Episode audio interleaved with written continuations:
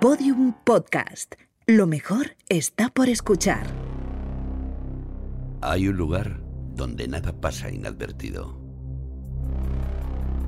Donde cada palabra, Bendito sea el fruto. cada gesto, Yo soy el peligro. cada mirada Y se acerca el invierno. es analizada al milímetro. ¡Tenemos que volver! Ese lugar es secreto. Joder, joder, joder, joder, joder. Pero nosotros podemos acceder a él. La verdad está ahí fuera.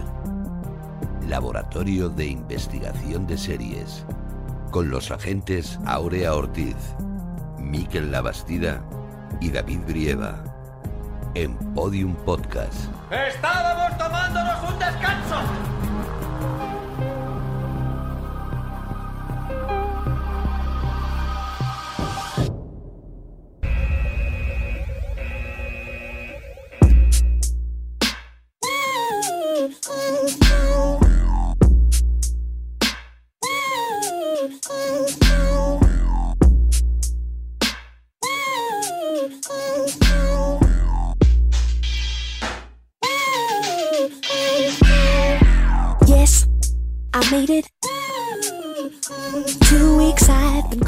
Bienvenidos al Laboratorio de Investigación de Series en el segundo capítulo de nuestra octava temporada. Hoy vamos a analizar una de las series más complejas, interesantes y complicadas que ha pasado por este laboratorio. Se trata de la serie creada por Micaela Cohen, Podría Destruirte, y para esta arriesgada labor contamos con los agentes menos millennials del LIS. Ella en realidad es más de construir que de destruir. La gente Aurea Ortiz, hola Aurea, ¿qué tal? Hola, ¿qué tal? Me gusta eso de más de construir que de destruir. Muy bien, sí. Eh, Esa soy yo.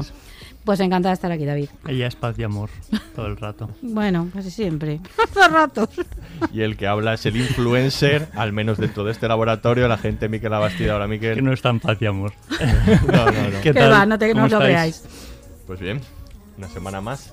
Eh, y nuestra agente especial para el día de hoy es miembro del Departamento de Historia del Arte y, y de- del Máster de Historia del Arte y Cultura Visual de la Universidad de Valencia, con investigaciones y publicaciones sobre la perspectiva de género, maternidad, representaciones femeninas y modelos de masculinidad en el cine, el videoclip o la fotografía. Ella es Esther González Gea. Hola Esther, buenas. Hola, gracias por invitarme. Lo primero, estoy muy emocionada. Habéis eh, cumplido un sueño, que es estar en la radio. Así que muchas gracias por invitarme. A ti por venir. Y finalmente al habla el agente David Brieva. Comenzamos. Nombre de la serie, Podría destruirte. cadena, HBO. fecha de estreno del primer episodio, 8 de junio de 2020. número de temporadas, Una. creadores, Micaela Coel. reparto, Micaela Coel, Keruche Opia, Papa Esidú. Sinopsis. Una joven escritora es agredida sexualmente una noche mientras está de fiesta. Este suceso cambia su manera de ver la vida y le lleva a un proceso de aprendizaje y autodescubrimiento sobre el consentimiento sexual. Atención, este podcast contiene spoilers. Bob pensará que estás loca. Cree que todo esto no viene a cuento y que lo del espacio personal se nos está yendo de las manos. Y tiene mucha seguridad en su criterio porque ha analizado los límites y transgresiones con los que dan la tabarra todas esas mujeres, porque Bob es concienzudo. Y en sus análisis, Bob ha encontrado la línea que los separa de todo lo demás.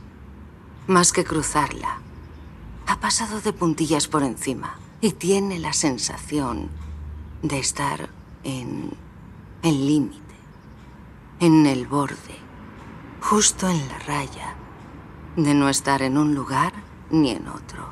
Y ha visto cómo en esa zona gris, donde no hay nada claro, nadie puede aclararse. No logramos articular, titubeamos. Él no ha sido capaz de precisar qué es lo que ha hecho que nos ha sentado mal y sí, Bob cree que estás loca. Cree que es el más listo de la habitación y que lo sabe todo porque Bob ha observado los detalles. Tenemos que empezar a observar a Bob. A decirle, también vemos los detalles. Te vemos, Bob. Y si te vemos, quiere decir que estamos ahí contigo, de puntillas sobre la línea, detrás de ti. Y en ese lugar, donde las normas, la claridad, la ley y la separación dejan de existir, te vamos a enseñar a qué nos referimos exactamente con violación.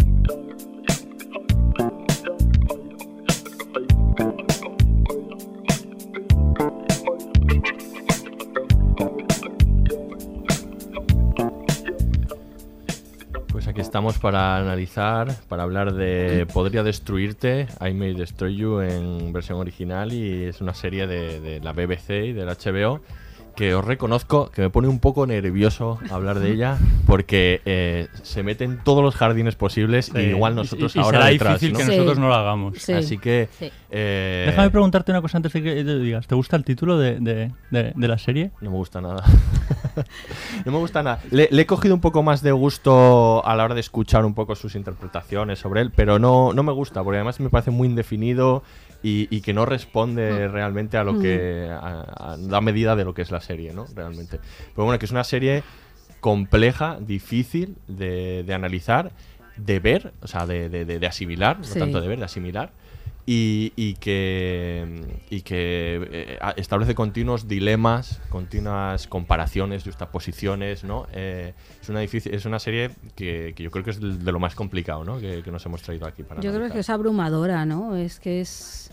A mí me resulta abrumadora, ¿no? Eh, eh, Claro, plantea un... Bueno, todas las complejísimas relaciones que va planteando, ¿no? Eh, Estos protagonistas tan poco empáticos a veces, ¿no? Y tan difíciles a veces también de conectar con ellos, ¿no? Por muchas cosas. Y, de, y ahora, y cuando piensas que tienes ya una idea acerca de lo que ha dicho, te da vuelta de tuerca y tienes que volver a pensar y te deja ahí todas esas dudas, ¿no? Respecto a, a esta idea del consentimiento, que es una de las ideas centrales, ¿no? De, de cómo establecemos las relaciones y cómo nos vinculamos a otros. No sé, yo creo que la serie responde mucho a un estado de confusión general, ¿no? En estos tiempos fluidos, ¿no? Pues esa fluidez es no solo de género, sino de todo, de pensamiento, de comportamientos, de, ¿no? Y entonces algunos casos parecen eso muy evidentes, pero otros no tanto, y los lleva al límite de tal manera y con tanta inteligencia que algo que te deja desarmada. Yo reconozco que era como, mm, Dios mío, no sé qué pensar de esto, ¿no? Y, y no sé, a ver que sale de aquí, porque yo también, eh, a mí me asusta un poco. A mí lo que me, lo que me pareció es que aparentemente era una serie muy luminosa, ¿vale? O sea, Sí, el colorido, la banda sonora, la música, esa presentación, la tipografía, ¿no? Veías como eh, se encaminaba hacia esa serie millennial, que ibas a ver, que iba a ser amable.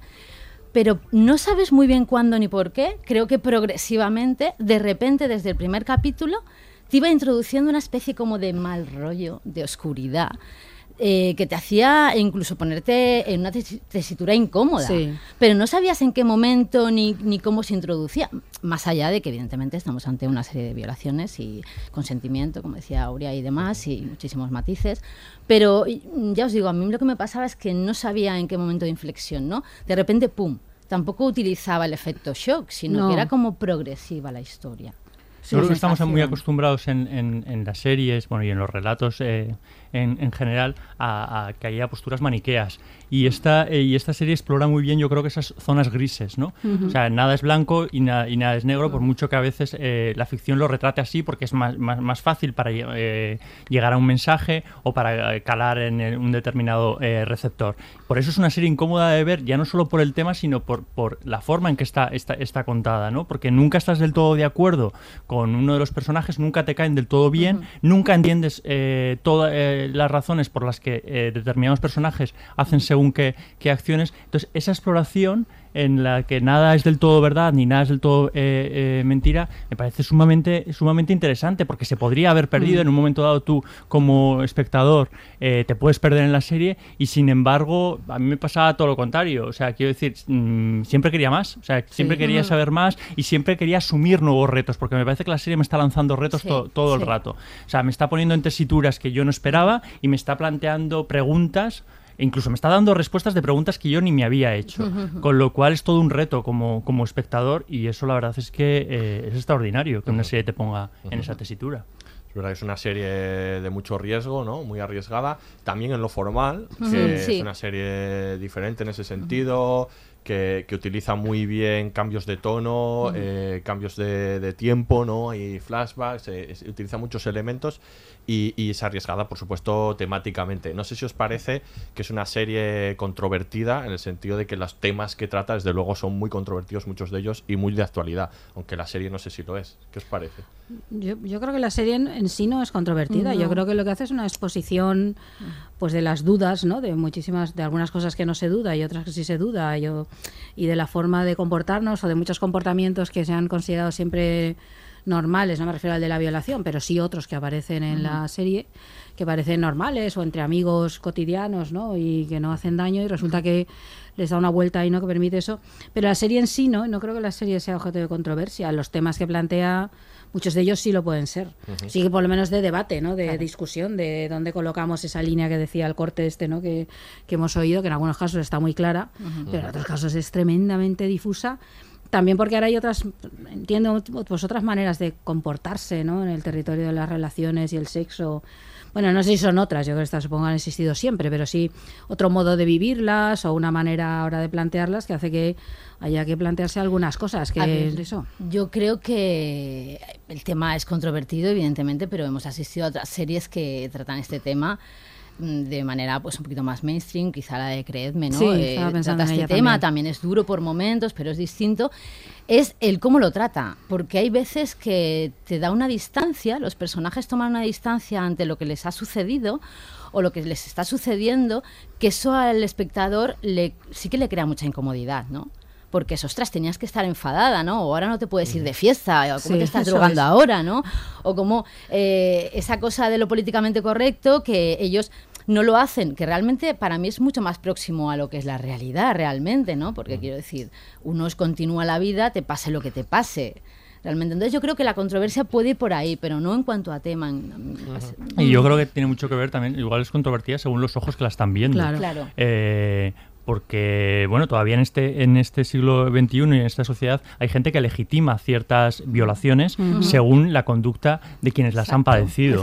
Entonces, eh, bueno, puede que sea eh, controvertida si tú eh, piensas de, de- de determinada manera.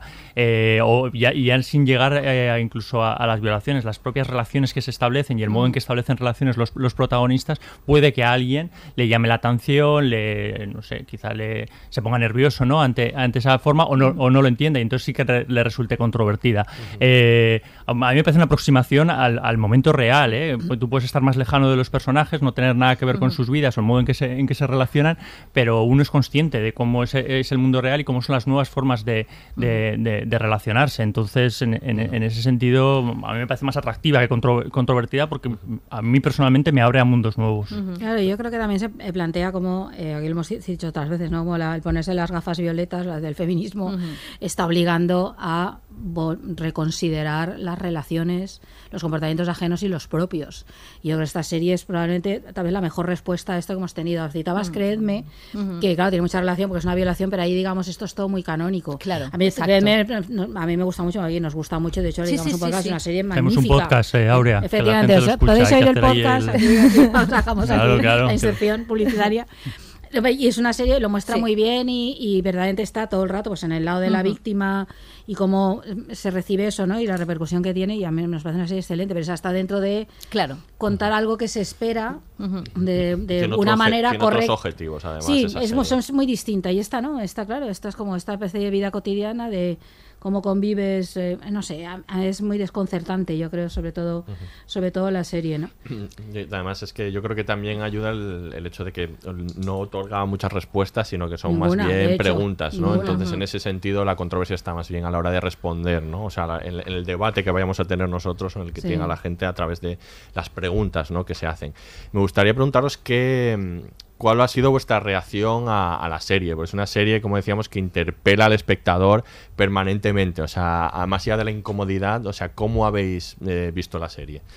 ¿Con sufrimiento? ¿Con, No, con no, enfado no, a veces con los personajes? A mí lo que, a mí de hecho, eh, lo comentaba con Ara el otro día, eh, me parece que esta serie, lo más interesante, una de las cosas más interesantes, es que los personajes se equivocan constantemente.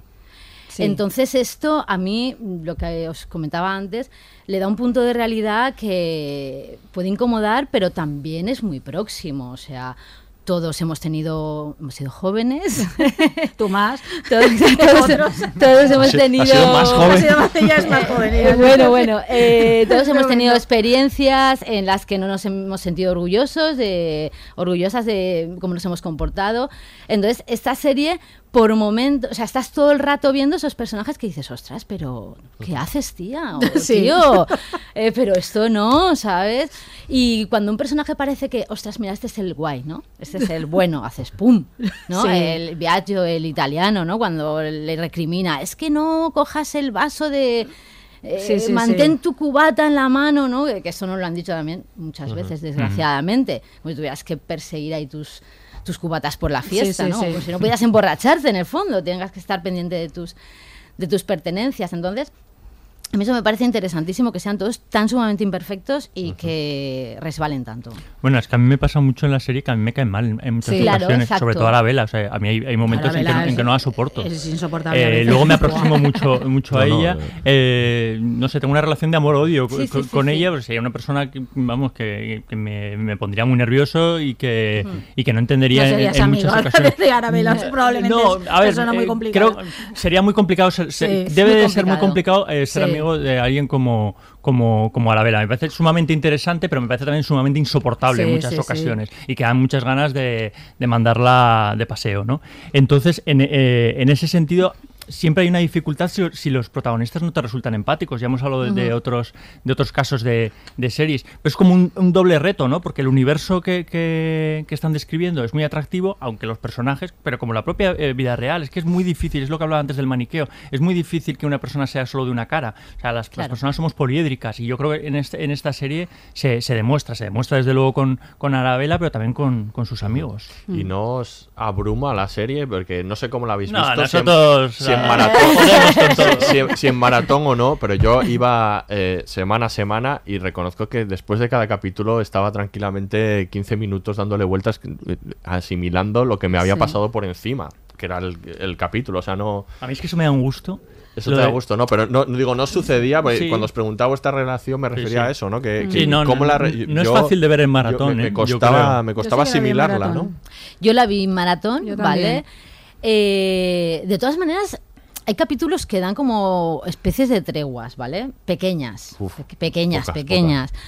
Pero sí que es verdad que, pues lo que hablaba al principio, ¿no? Como el capítulo tampoco es uniforme, o sea, parece que, ostras, qué bien, ¿no? Parece que todo se encamina, que todo está... Y ¡pum! De repente eh, aparece algo que, que incomoda. No sé, a mí la, la vi bien, la vi bien. He tenido más problemas con otras series, no sé, igual. Es que estoy acostumbrada, soy un poco masoquista, no tengo ni idea.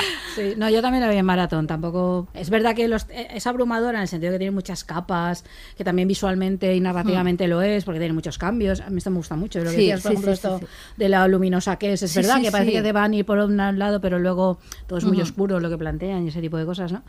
Pero sí que la vi en maratones, lo cual no impide que, que sí, que era como con sorpresa todo el rato, un poco de un momento, caramba, aquí, ¿cómo, me- cómo hemos llegado aquí? ¿no? Esta sensación un poco de, de qué ha pasado aquí, o que capítulos después te haga plantearte aquello que viste en otro capítulo anterior, ¿no? Y entonces le tienes que dar una vuelta porque dices, ah, caramba, esto no me había caído yo en este matiz, o no había entendido esto, ¿no? Y mm, lo que, lo que sí que es que es una serie muy vivida, o sea, está siempre una sensación de maratón, pero de estar todo Sí, el rato sí, como muy sí. enganchada, aun, aun con personajes que no te caen bien Mm. y que a veces le pegarías de decir, pero, de, ¿pero qué haces? Esa violencia, Aurea. Esa favor. violencia, ¿no? Ves, simbólicamente esta, ¿no? De, de, pero ¿qué estás haciendo ahí, no? Pero es verdad que sí muy enganchada, muy a, a esas imperfecciones, yo creo que comenta Sí, a yo esa creo- sensación de equivocarse, de, de- de encontrarte en esa misma posición, de pensar a ti misma en determinadas posiciones que ahí están, ¿no? Que tú has hecho, que no sé qué. Y luego también caminas con ellos y con ellas. O sea, te vas aquí a la fiesta, ¿no? Luego te vas Claro, que es muy a- física también serie, Claro, sí. es una cosa muy dinámica, que las estructuras sean de media hora, también te permite un poco... A mí había capítulos que era ya. O Sí, sea, totalmente. ostras, Sí. ya, ya, pues Mm. venga otro. O sea, Claro, es sí, la exacto. cosa esta. Quiero seguir, ¿no? Que saber qué más hay por ahí. Creo, sí, eso- creo que también esto tiene mucho que ver co- con, algo que hemos hablado eh, en otras ocasiones, que es el modo de consumo, ¿no? El, eh, Ujú. La experiencia a veces de, de- de ver una serie que sea de capítulo semanal te permite durante toda una semana eh, pensar mucho en el capítulo, ¿no? Claro. Que eso, la experiencia del maratón yo creo que te, lo- te lo reduce, te lo reduce un Sí. poco. Y esta sí que sí, hay series que la verdad es que tú ves el capítulo, lo disfrutas y, Y te olvidas. y te olvidas. Hasta la siguiente semana, si, si tiene que ser semanal o si te puedes administrar tú como, como, como quieras. Esta da de sí, la verdad, porque Sí. recurrentemente yo recordaba cosas que había pensado en el capítulo, eh, bien porque me habían sorprendido, bien porque mm, me habían chocado, me habían, me habían, me habían dolido y incluso mm, la mayoría de veces me preguntaba yo qué haría yo en esa situación, si estuviese en, en alguna de, de, esa, de, de esos, de esos comportamientos, si se me podría ver en, alguna, en alguna de esas realidades. Y eso está bien. Tú, tú comentaste en Twitter, eh, Miquel, ¿no? que, que considerabas que la serie era muy distinta si la veía una mujer o un hombre, ¿no? Eh, Porque que de maneras diferentes. No sé verdad- si lo comenté, yo creo que eso lo comentó Alberto Rey. no Vale, es posible que lo comenté y tú pusiste algo, que es que yo no puede- creía que que lo le, di- que diese la razón completamente. Sí. Sí, yo creo que sí. Creo que, creo, creo que Sí, yo también totalmente. lo creo. O sea, eh, bueno, eh, es que la realidad es que se nota que es una serie escrita Se eh, por, un- por una mujer. Y es que esto ver, lo hemos yo- hablado muchas veces, que tengo- faltan miradas femeninas Claro. eh, a, veces. O sea, porque creemos que por mucho que haya protagonistas femeninas, si, ay, si están escritas desde el punto de vista de un hombre, es que son diferentes. Porque es que a- a- eh, en muchas ocasiones te ponen en perspectivas que tú si eres hombre eh, es, es difícil que las veas, es difícil que las sientas. A ver, yo aquí tengo, puedo contar una experiencia personal porque yo el maratón lo hice con mi marido, ¿vale? Entonces Mm. eran las dos miradas frente a lo mismo. Y sí que es cierto que en algunos momentos eh, se pueden hacer spoilers. Sí, todos, Totalmente. todos, todos. Vale. En el momento, por ejemplo, que creo que es Kane el que se quita el preservativo. ¿Lo he No, dicho bien? eh, el que se quita el Shane. preservativo es Shane, ¿no? Sí, vale. Se quita el preservativo, ¿no? Eh, mi pareja me decía, eh, ostras, pero ¿por qué no se lo dice? ¿Vale? Claro. Y le digo, Edu, pero esto pasa mucho, ¿eh? Y me dice, ¿qué? Sí. Digo, esto pasa. Digo, mira, yo afortunadamente a mí nunca me ha pasado, pero tengo cantidad de amigas que me han contado esta pasado. experiencia, ¿vale?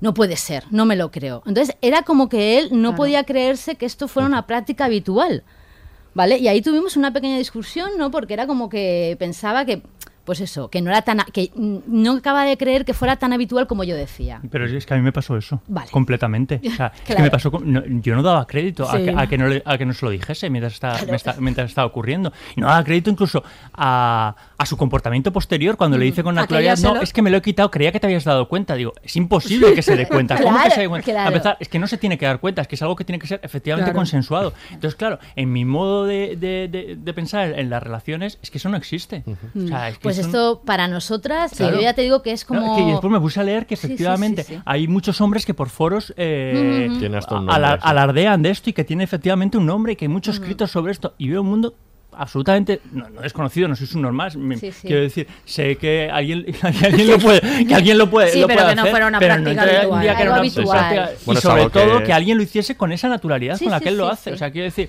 hay un momento dado en que le molesta, eh, dice. Eh, Es la justificación que, que, claro, a mí me salió decir, pues si te molesta te jodes, además, claro que te molesta a veces. la cosa pero de no te has dado forma- cuenta, ¿no? Claro, o sea, claro, ¿cómo me claro. voy a dar cuenta? O sea, vamos a ver.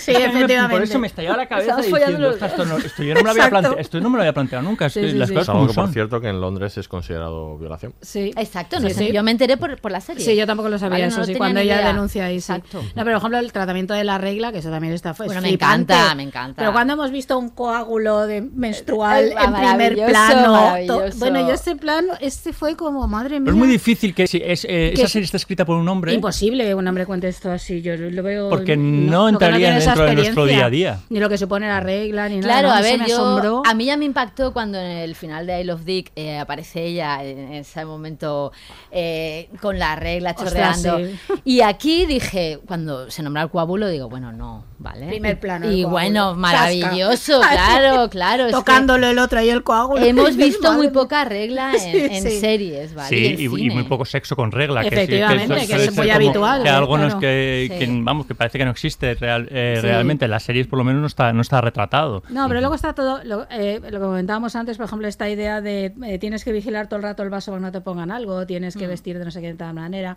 Que yo creo que esto los, los hombres sí sabéis que esto sucede, pero claro, la vivencia es completamente distinta. Es que esa es una vivencia cotidiana de las mujeres, de una mujer que salga, que, que quiera beber, que no sé qué, no sé cuántos, el estar pendiente o no estar. Es que es cotidiana. Y yo creo que eso sí que se nota mucho en la serie, que esa, esa parte, ¿no? de, de- de, de- de ser consciente todo el rato del cuerpo, del lugar que ocupas, de dónde, de quién está a tu alrededor, de fijarte, no sé, es que esas son experiencias de siempre. Sí, de entrar en un sí, sitio y ver dónde te colocas, dónde te sientas, o si se pone alguien al lado, si tienes salida. Yo sé, es que esas cosas se hacen con toda cotidianidad. Claro, ella también lo dice Claro, es- cuando en el capítulo de Halloween, ¿no? Que está grabándose ese directo, ¿no? Cuando lo dice, ¿no? Es que eh, tengo que pensar por dónde ando, ¿no? Claro. ¿Qué es lo que hago? Eh, es como un catálogo realmente. Al final la serie te, da un catálogo de las cosas que además te eh, culpabilizan a la mujer, ¿no? Ten cuidado porque, ¿vale? Ten cuidado porque es constantemente eso, ¿no? Y, y en ese aspecto yo creo que la crítica sí que sí que está muy bien. Pues la mente detrás de todo eso es Micaela Coel, La mente privilegiada, privilegiada por sí, otro lado, sí. con una historia en general, ¿no? Bastante interesante, eh, que a la que hemos visto como actriz en algunas otras eh, series. eh, en Black Earth Rising es la que protagonizó más famosa, pero también la hemos visto en un par de capítulos de Black Mirror. Sí, es verdad. Y que eh, después de, digamos, de estudiar en una escuela de drama donde cuentan en su historia que era la única mujer negra matriculada en los últimos cinco años allí y tener que luchar contra varias Es que fíjate, adversidades. a mí algo así me asombra todavía, ¿no? El que, que decir que a estas alturas, en serio, en 2000, Sí. en los 2000 Y en solo había Inglaterra. una mujer en Inglaterra, matriculada en sí, una escuela negra, matriculada en una escuela de teatro. Y en Inglaterra, claro, En que hay una Inglaterra. población negra abundantísima, Ella vamos. y, es y- que y también a estaba me asombra, eh, me eh, parece increíble. Hombres no, sé cuántos habría pero estaba el, el que es su, su amigo Quamey en la serie también estaba matriculado con ella. De hecho son amigos desde entonces. Y, y bueno allí se enfrentó a varias adversidades. Me acuerdo que, que, que denunciaba varias no en varias entrevistas. Pero de ahí, digamos, saltó a, a hacer una obra de teatro que se llamaba, que, que es la que luego se convirtió en la, la serie Chain Gum, eh, una obra de teatro eh, que luego le ofrecieron hacer una serie. La serie eh, tuvo bastante éxito, luego se pudo ver aquí en, en Netflix. Y durante la serie, durante la, la, digamos, en la escritura y grabación de la serie, tuvo un incidente que es el que vemos luego reflejado en la serie, una violación eh, bastante similar a lo que vamos a ver en la serie, en la que eh, a, a través de unas drogas, ¿no? La- en una noche de fiesta, eh, la violan, ¿no? Y, y esa experiencia es la que luego, bueno, luego va a reflejar ella eh, en la serie, que es, es una experiencia personal, ¿no? Y se nota en la serie que es personal, a la que luego le va añadiendo, se va nutriendo y ya cuenta que a través de redes sociales, que es otro tema que vamos a tratar clave de las series, cuenta que, que se fue nutriendo ¿no? de otras experiencias a medida que ella contó su historia eh, públicamente, le fue nutriendo otras experiencias que va añadiendo a la serie, en la que luego vamos a ver una serie mucho más compleja que contar su simple vivencia, ¿no? Hay, hay muchas vivencias de mucha gente reflejadas y por eso vamos a ver, es una serie profundamente personal Claro. en este caso. Pero es que esto pasa siempre. Cada vez que sale una mujer en las redes y cuenta, mira, me ha pasado esto, automáticamente salen un montón de mujeres más a las que les ha pasado. sí. Es lo que lo del condón, este tipo de cosas. sí, ahí sí, te, te das cuenta de la. Claro, de cosas que nunca se han dicho o que se han dicho muy por lo bajo, o muy en ámbitos muy íntimos, pero que no hay que de pronto, cuando alguien públicamente dice algo, empiezan a aparecer un montón de casos iguales, que da la dimensión un poco ¿no? de, Bueno, de- de eh, todo esto. en Bueno, la ya salía la macroencuesta Ujú. ¿no? de sobre la violencia de género Ah, sí. ¿no? de- del, del ministerio, Sí, sí, sí. que dice que bueno que la mitad de las mujeres han Una sufrido en cada algún dos. momento, una de cada Ujú. dos, algún tipo de agresión sexual, incluido en ello desde la más mínima, digamos, Sí, sí, sí. hasta la violación, que es una barbaridad. Pero es que es responder Bueno, en la serie también es. pasa un poco, ¿no? Porque al final Terry confiesa, ¿no? Eh, el trío que, que me monté, Sí. yo creo que también fui abusada, ¿no? O sea, Claro. co- como que también me han utilizado. O sea, creo que al final también es una serie en la que todos son un- todos y todas son un poco violados, ¿no? Sí. De alguna manera. O incluso a veces ellos contribuyen al le- otro, ¿no? en, la manera de actuar, que siendo una forma de actuar completamente en teoría natural, ¿no? Como cuando ella encierra a su amigo con el otro, ¿no? Mm, Sin ser consciente que él no tiene malditas las ganas y con todo lo que ha pasado, y ella piensa que le está haciendo un favor de lígate a este que te gusta, y sin embargo. eh, Es que le- amplía el campo del consentimiento, o sea, Claro, que- claro. Sí, sí. Voy a citar a alguien que os va a sorprender, pero es el... Prepárate. Te Ah, ay, ahora se me, se me ha ido. ¿Cómo se llama la, la ex portavoz del PP? Aquella de lo que hay que decir sí, sí, sí todo, todo el rato. Cayetana. Cayetana. Cayetana. Pues es que quiero decir, esa frase tan, tan horrible que ella pronunció en un debate que preguntaba, esa pregunta que decía, ¿hay que estar diciendo sí todo el rato? Sí, hay que Pues estar sí. diciendo sí todo el rato. Y esta serie lo que nos dice es que efectivamente todo ese rato es de una amplitud tremenda. O sea, quiero decir, siempre, o sea, ella no- nos dice en todo, en, en todo momento, la serie hablo, ya me he olvidado de, de- de Cayetana, hasta qué punto eh, el no saber información, el no estar del todo de acuerdo, el, eh, amplía mucho ese punto de vista del consentimiento, ¿no? Que a lo mejor creíamos o lo, lo- lo estábamos un poco, eh, lo veíamos como más fácil. Bueno, tú dices que sí y ya está, no es que hay más reglas de este, de este juego y es, forma parte de, la- de lo novedoso de esta narración, ¿no? Bueno, pues vamos a escuchar. Ah, en pero, este una, punto- pero una cosa antes de eso es que es importante que, que renunció Ah, al bueno, millón de. De de, Netflix. de- de dola- de dólares, euros, no sé lo que era, que le ofreció Netflix para adaptar la serie esta, para hacerla, porque no le daba el control creativo, es que esto hay que decirlo. No solo- O sea, darle... Esto está Esto muy es bien. genial. Yo No no solo sabía. el control creativo, sino que pidió un porcentaje de los Eso es. derechos de autor. eh, Eso y es. eso Netflix no lo hace. No, no Entonces no lo. Pidió eso y el control creativo. Le dijeron control que, que, no, que dijo, fuera adiós, millón de- productora de, dólares. ejecutiva, productora Es increíble. ejecutiva y, y un tanto por ciento de. Claro. Y luego se le produce la BBC. Y luego- Atención, recordamos, Sí. televisión pública. Sí. Es que es increíble. No solo eso, sino que ella, después de todo de con Netflix, en el que por cuenta que fue reduciendo su porcentaje de derechos, dijo, pues, pues un 2%, pues un 1%, pues un 0,5%. Y no se lo dieron, lo rechazó y le escribió un mail a- al jefe, digamos, de la, de la BBC de, de- de producciones, al que le contestó inmediatamente sí a todo. Le dijo, sí, sí, tienes control sí. creativo, Yo tu quiero una porcentaje de por derechos, favor, lo, sí. lo tienes todo. O sea, increíble, ¿eh? Esa, sí, sí, esa sí. telepública a la que siempre Queremos hablamos con esta- envidia, sí. pero ostras, es que es, Es que no puedes hablar menos. Es que imagínate. Pero si imagináis ¿te una imaginas esta serie, de televisión española. Imagínate una serie como esta en Ojalá. televisión española. Un primer plano de un Ojalá, coágulo ojalá. de sangre menstrual. en- Fíjate, no me la imagino en televisión española y en casi ninguna En cadena, ninguna aunque otra. no, aunque no sea pública. En ninguna otra. decir, con No, el, aquí en España el no nivel de sí, susceptibilidad que existe en este país, mm, vamos, esa secuencia y otras serían como el no va más, seguramente. Sí, sí, Sí, se sí. montaría a menudo. Ujú. Sí. Pues eso da la medida de- del personaje Muy del que grande, hablamos. Micaela, somos grande, muy fans de muy Micaela. fan. Y ahora sí que ahora vamos a escuchar un corte y seguimos hablando de Podría Destruirte. ¿Qué has dicho? Nada. ¿Has dicho negris? Sí, sí. Negri es mi eufemismo.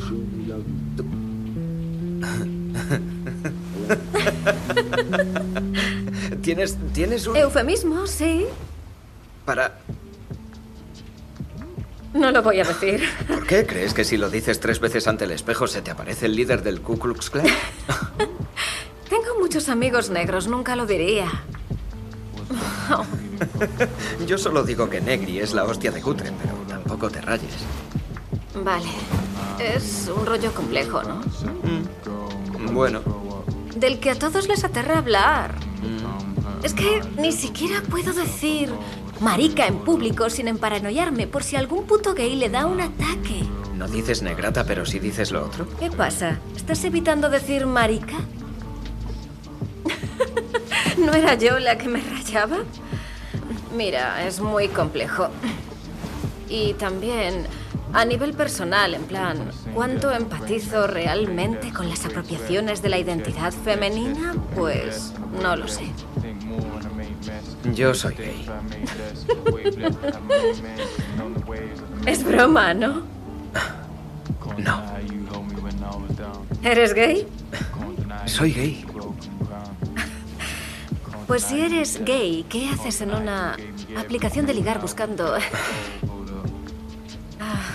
Ah, no me jodas. No, el caso es que la sexualidad es un espectro y, y- y quería, quería explorarlo para... Eres gay. ¿Por qué no me has dicho antes que eras gay? Porque nos hemos contado muchas, muchísimas cosas y eso te lo has guardado. Pe- Pero es que tampoco Ya, ¿te estaba importa seguro. irte?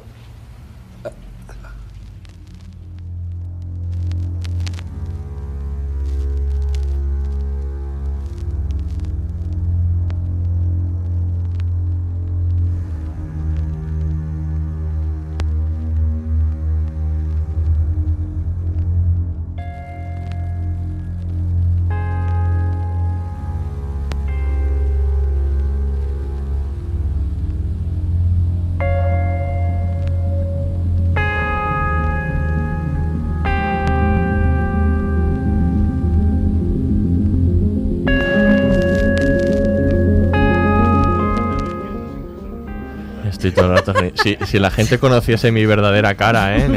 O sea, Exacto, qué sí, caña nos das. Sí. Muy bien, pues vamos a seguir hablando de, de esta magnífica serie. Y por supuesto el, el tema del consentimiento es la, la parte central de la que vamos a hablar, porque además aquí hay muchos ejemplos en la serie, pero eso todo se enmarca dentro de, de un mundo más amplio, es el de las relaciones sociales, que se ve muy bien en la serie, ¿no? Están eh, las relaciones interpersonales en las que además están muy mezcladas con, con actualmente con las redes sociales, con internet, además Micaela contaba la, su experiencia con las redes sociales, que la habían absorbido mucho y ahora mismo no las tiene, ¿no? Se las ha- se, se había quitado.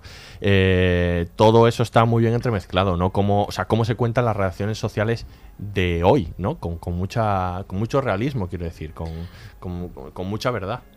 Sí, bueno, es que están en todas. Yo que sé, claro, en este tipo de gente. Ya recordemos que el personaje ya en teoría es una influencer, ¿no? Que ha conseguido el éxito a través de un libro que ha publicado en redes, Sí. ¿no? Recogiendo sus propios. Eh, sus tweets, ¿no? Y sus interacciones ahí y demás, ¿no? Y ahí es como se ha convertido en una famosilla, ¿no? Una influencer y ahora está esperando el segundo libro que es incapaz de escribir. Espero que hayan denotado, como ha dicho, famosilla. ¿eh? Hombre, quiere decir que no es súper no es súper famoso, es- entiendo dentro del contexto Famosa de la así un poco como despectivo. No, ¿eh? no, me- no, pero como Eso es de lo que segundo de grado. los- famoso. de los famosos de Twitter, ¿no? Totalmente, totalmente. Pero como famosa de segundo grado, quiero decir, Sí. no es eh, una superestrella. Sí, que eh, mañana no se Claro, acuerda que me de refiero ella a en esto, un ¿no? momento dado, decir ¿no? Algo es así, un- ¿no?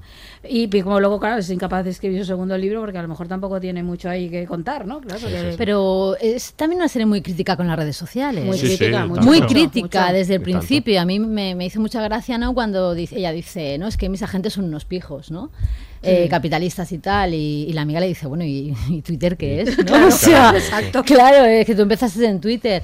Entonces yo creo que se vale mucho de las redes, que están muy bien integradas, a mí me gusta mucho, pero las critica también mucho, que eso Sí, es interesante. y la- Hay un capítulo que lo dedica directamente Mm, sí. a, a eso. A eso en el que se ve como muy absorbida, ¿no? En ese capítulo Mm. y, y como no, cuando que ella ya- quiere... ya, está como muy consciente de su posición, me he Sí. convertido en una influencer. y Necesita aquí como defender a todo el mundo, rato, ¿no? Y atender a todo algo mundo.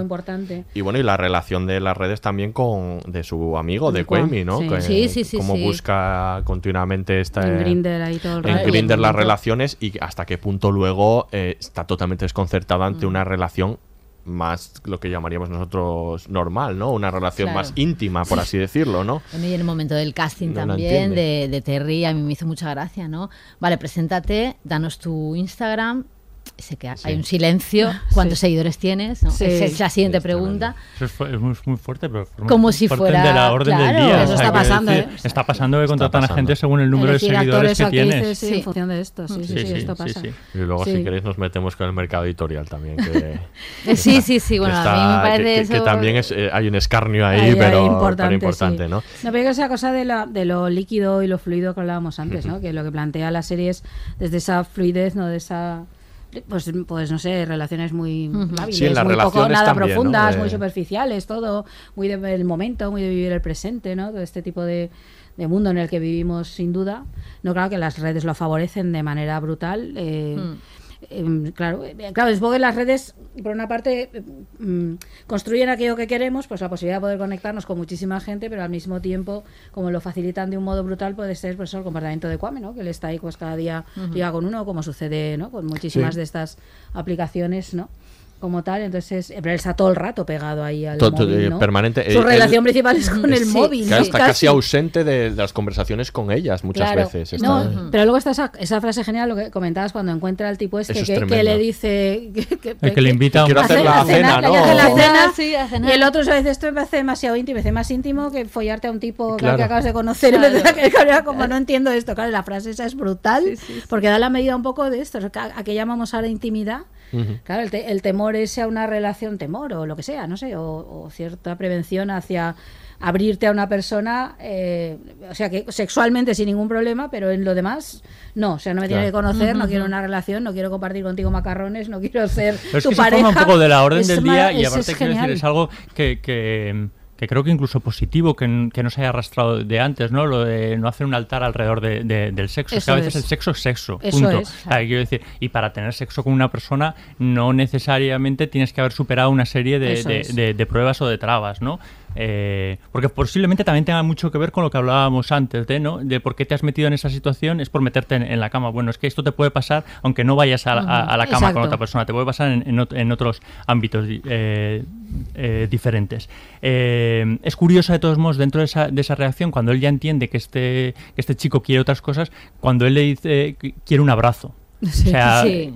Y eh, eso sí que nos dice un poco, nos da cuenta un poco de, de- de- de las relaciones actuales. Existen aplicaciones para casi todo, pero posiblemente no existan aplicaciones para que nadie tenga un abrazo, que es una cosa que todos necesitamos y que es muy difícil de encontrar. Hoy en día Mm. es mucho más fácil de encontrar. mm, al instante puedes comprar cualquier cosa que al día siguiente lo tienes en tu casa. Al instante puedes eh, acostarte con diferentes personas, pero es mucho más difícil de encontrar pues muestras de cariño. Entonces, eh, bueno, eso sí que nos hace reflexionar, ¿no? Sobre qué estamos dejando atrás en medio de esta supuesta libertad que nos ofrecen las redes sociales y las nuevas aplicaciones. No, y luego es ahí un poco de. Manda como la cantidad, ¿no? Que es decir, que tienes sexo con muchísima gente, que bueno, a mí me parece muy bien esto. Mm. Y, pero algo así, ¿no? Y plantearte la calidad, ¿no? De esas relaciones, que bueno, que no son relaciones, que son, ¿no? Todo el rato está esa idea. Pero también me gusta una cosa que, que, que tiene que ver un poco con lo que decíamos antes. Que El comportamiento de ellos tampoco varía esencialmente. Quiero decir, bueno, el de, el de Kwame sí cuando la violación, obviamente, porque es muy bestia, lo han violado y obviamente hay ahí, de pronto él sí que se replantea, no tojecitas y tal, pero luego vuelve, porque esa es una forma de vivir. Quiero decir que está muy bien, que, Claro. no hay, que nadie tiene Bueno, que, pero, que juzgar eh, ni claro, prejuzgar. Arabella también vuelve. Y ahora, lo O sea, mismo, no, pero eso me parece muy claro, bien, porque, porque probablemente. vida no, no acaba ahí. Claro, en una serie más estándar o más previsible, tal vez, o por muy buena que sea y tal, esperaríamos eso, bueno, cambia su forma de comportarse, no me voy a ir de bares, no me voy a emborrachar. No, es que esa es una forma de vivir y de relacionarse con el mundo y bueno, eh, obviamente tienes que hacer ahí, ¿no? Tragarte lo que has sufrido y tienes que hacer el duelo de eso y, y toda la serie va de esto de cómo de cómo se plantea la aceptación de la violación, ¿no? Va, Es Mm. lo que ella va pasando todas esas fases. Pero bueno, esa es su forma Sí, de vivir no, y de y- La vida, relacionarse. la vida Y no hay que- continúa. es que es un poco la vida continúa. Y no hay que eh, ponerse ahí, pues no, ahora no tendré relaciones, no, ahora no voy a bares, no, perdona. Claro. Esto es una manera de vivir. Yo creo que es, una- es- es- importante. Os recuerdo, quiero decir, que en el juicio de la manada una de las cosas que se juzgaba, Totalmente. mm, no sé si en el propio juicio, o por- pero sí por lo menos en el juicio popular, era lo, lo que la víctima había hecho después. Sí, sí, sí. Yo le- lle- llegué a leer o, o escuchar que había seguido con su vida normal. Sí. Claro, es que y Sí, esta sí, serie lo que tiene, mortal, lo sí, que sí. tiene Es de que- bueno es la representación más real de la víctima. o sea, el- quiero decir, porque lo saludable, no, Ujú. siem- no digo que sea lo más fácil, ¿eh? porque seguramente no sea lo, eh, lo más fácil, pero lo saludable es que tú intentes retomar tu vida. y claro, cuando uno retoma su vida, retoma sus relaciones. A ver, es de que, todo la, es tipo. que la realidad es que la gente retoma su vida. Claro. Con un dolor interno no, pero a mí me pase lo que me pase, yo salgo a la calle y yo no voy llorando por los rincones. Claro. O sea, yo llevo una actitud, además. O sí, pero- o sí, pero, la pero actitud. Me refiero. Puedo Igual llorar- no 24 puedo- horas, puedo a lo mejor estás mucho claro, tiempo, pero luego en otro Puedo tiempo no. llorar un día o puedo mm, no, no hacerlo, o reír al momento siguiente, que es un poco también lo que nos da la serie. Hay momentos como de montaña rusa, en los que vemos a. Arabella que está sonriendo con el móvil, súper expresiva, y al momento siguiente está acurrucada con sus amigos. No, cual- O sea, lo- eso los, claro, los dos. ¿eh? Los dos personajes siguen con su vida, pero los dos, en los dos hay secuelas. Hombre, claro que hay los secuelas. hay, y se muestran claramente, además. Una ¿no? dificultad de, de cómo mm, convivir con eso, ¿no? Claro, sí, sí. con el efecto que tiene ella, también en su, ambi- la- en su ambiente. Claro, él no deja de, de verlo en su mente, cambia, su- cambia su cambia su, su actitud en el sentido de intenta salir con una mujer, que es el corte que veíamos antes, ¿no? Tener sexo con una mujer. Ella va todos los días al bar a ver si ve a su agresor, quiere decir que al final sí que aunque continúen con su vida, por supuesto que está ahí el trauma, Sí, ¿no? sí, Y claro. la- Hombre, claro que hay un trauma. Claro. Por supuesto. Claro que hay un trauma, lo que pasa que yo creo que es plantear que ese trauma no tiene por qué definirlos. Eso es. Exacto. como, como individuos, ¿no? A ninguno, ni a ella ni a él, ¿no? Es esa idea de... Eso es un trauma que hay que obviamente pasar, y necesita ayuda y necesita herramientas para pasar ese trauma y necesita eh, integrarlo dentro de su biografía y de su vida y de todo. Pero yo creo que también es esa idea de esto no es únicamente lo que define, es lo que pasa a veces con las víctimas, que tendemos a mantenerlos constantemente en la posición de víctima, es lo único que define a esa persona. Y eso a mí me hace, yo creo hace un daño enorme. Mm, total. Es decir, eh, obviamente has sido víctima de algo, pero esto no, no es todo lo que te define. te puede condicionar. Yo creo que la SEO planteas esta idea, ¿no? Am- Ujú. Además es interesantísimo que lo haga porque justamente está todo el rato dando vueltas sobre esto. Se habla sobre el consentimiento, sobre violación y sobre cómo cómo sobrellevar esto y cómo el- qué pasa después y sin embargo consigue que no esté ella no estar constantemente ni, ni su amigo en la posición esa de víctima sino no somos personas completas con nuestras imperfecciones y nuestros deseos y nuestras ganas de vivir no y eso está muy bien En este hablábamos de que el, el tema central es el consentimiento, sobre la violación y como decía Esther al principio hay un amplio catálogo. Sí, sí, sí, no voy a voy a citar varios de los ejemplos y entramos por el que queráis, cada cual más. Están por supuesto las las claras violaciones de, de Arabella y de y de Quaimi, ¿no? Pero luego yo querría hablar también de la relación con Viallo, que me parece Sí, muy sí, sí, interesante. Hay un capítulo ahí potentísimo. El- ya hemos hablado de- del suceso del condón con, con Sain, ¿no? Pero también está el momento del trío de, de su comiga de Terry, ¿no? Y eh, la relación, lo que el corte que escuchamos de la relación de, de con, con una chica y hasta qué punto tendría que haberle dicho o no dicho eh, que él era gay previamente. O también acordaos del flashback eh, de cuando son pequeños de Theodora, cuando Sí. es sí, pequeña, sí, que también hay un chico que le saca fotos y ella acaba simulando una agresión y demás, ¿no? Entramos por donde queráis, todos me parecen ejemplos buenísimos de cómo establece límites y cómo establece, no, cómo, cómo investigan los límites, ¿no? En esa escala de grises que decía Miquel, ¿no? Cada uno de ellos. A mí me parece eh, particularmente interesante el, el episodio tercero, creo que es el de Italia. El de Italia. Me parece fascinante por el, pe- por el personaje de... De hecho, es el capítulo en el que dije, esta serie es, es tremenda, ¿no? Por, el perso- por su relación con Viallo, ¿no? Que antes Esther decía, bueno, este como que es el, el potencialmente el... el el es el amante supuesto, es el bueno. supuesto bueno eh, hasta que deja de- Salvador, hasta entre que- comillas. Cuidado, Sí, hasta claro. que deja de serlo porque a mí el Pero- capítulo del regreso a Pero Italia es que para mí, Pero ya es pero que es que el para mí no lo es desde Claro, claro. Vale, vale, vale, Es sí, que el sí, tercer sí. capítulo me parece Sí. tremendo porque Claro. tú en el segundo has visto, o sea, ya, ya, ya conoces la, la violación. Y luego en el tercer capítulo, Viallo, que se, que se postula como, bueno, se- eh, por supuesto, es un camello, ¿no? Exacto, bueno, sí. Que no- que no consume, ¿no? Es Pero como- bueno, que parece como que es el, el- el novio que ella quiere tener. ¿no? Que, que le atrae mucho y que, y que se comporta, ¿no? Como un caballero. Sí. No lo es. O sea, eh, eh, ¿cuál es la diferencia? Ella ha salido de noche, ha perdido a su amiga, va pasadísima de drogas, va pasadísima de alcohol, no razona y el que la acompaña como para protegerla. Pero al final acaba teniendo sexo con Sí. ella, en una situación de ella en la que ella no está, no, no está rigiendo. O sea, ¿cuál- ¿dónde está la diferencia? Obviamente él no la ha drogado, pero Sí. mm, está borrosa la diferencia ahí con, el, Ujú. con el ejemplo anterior. A mí me parece brillante que, que Sí. haga eso la serie, porque la actitud de ella hacia él, claro, por supuesto, es, positiva eh, en todo lo que ha A sucedido. mí, a mí el, el capítulo más perturbador para mí de la serie, que ahí sí que me perturbó, fue el que ella vuelve a Italia a buscarlo a él. No, lo, no lo entendí muy bien. O sea, me refiero, eh, tuve que reposarlo, tuve que pensarlo, ¿vale? Eh, y creo que va un poco por lo que dices, David. O sea, creo que es un poco esa historia de que él no es tan bueno.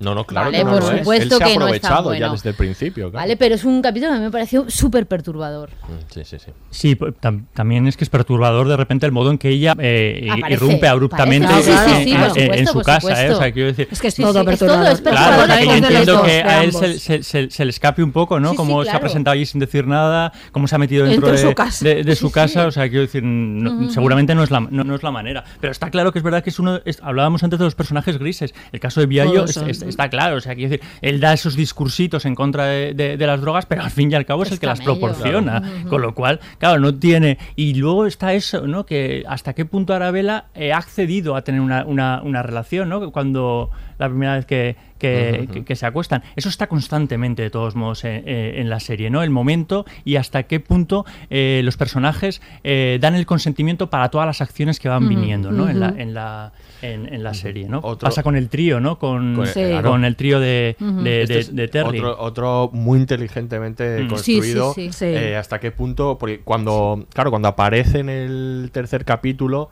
se queda ahí.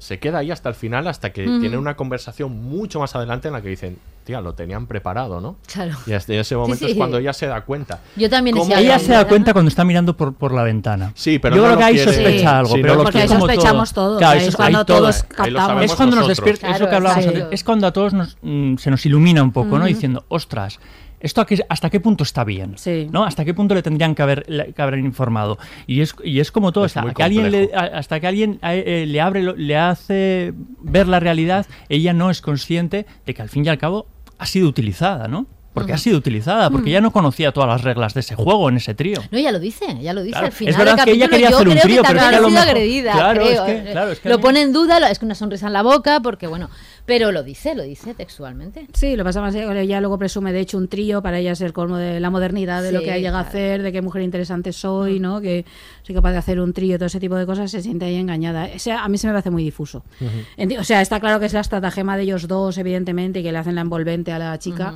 Pero también es, claro, está en una, en una situación en la cual ella desea eso, ella quiere hacer un trío. Quiere hacer un trío, Pues pero es que, en- en- eh, es que igual no quiere hacer un trío con dos amigos. Sí, está O sea, claro. quiero decir, es que a lo mejor alguien le tendría que haber informado que ellos dos son amigos Y que estaban buscando eso. Sí, no, y una vez claro eso, es ella puede decir, ah, pues eh, seguimos porque me apetece hacer un trío, obviamente, o no, porque no me apetece hacerlo en estas condiciones. Claro, claro, claro. ¿Hasta es la qué falta de información Claro, claro. realmente. Sí, eso Y es. por lo que ella se siente agredida, por la falta de información, porque en ningún momento eh, utilizaba la violación, ¿vale? Bueno, o sea, el, me he mismo, sentido... el mismo caso Mm. de Quamey, entonces. Claro. Ya, Exacto. es que esto, esto es todo muy, muy complejo. Claro, claro. Si, si os parece, podemos abrir la, la- la conversación. Tenemos eh, hoy también. Nos parece. eh, ¿Os parece, Nos no? parece. Eh, que nos va a ayudar a, a charlar o que va a charlar con nosotros Rubén Serrano. Hola, Rubén.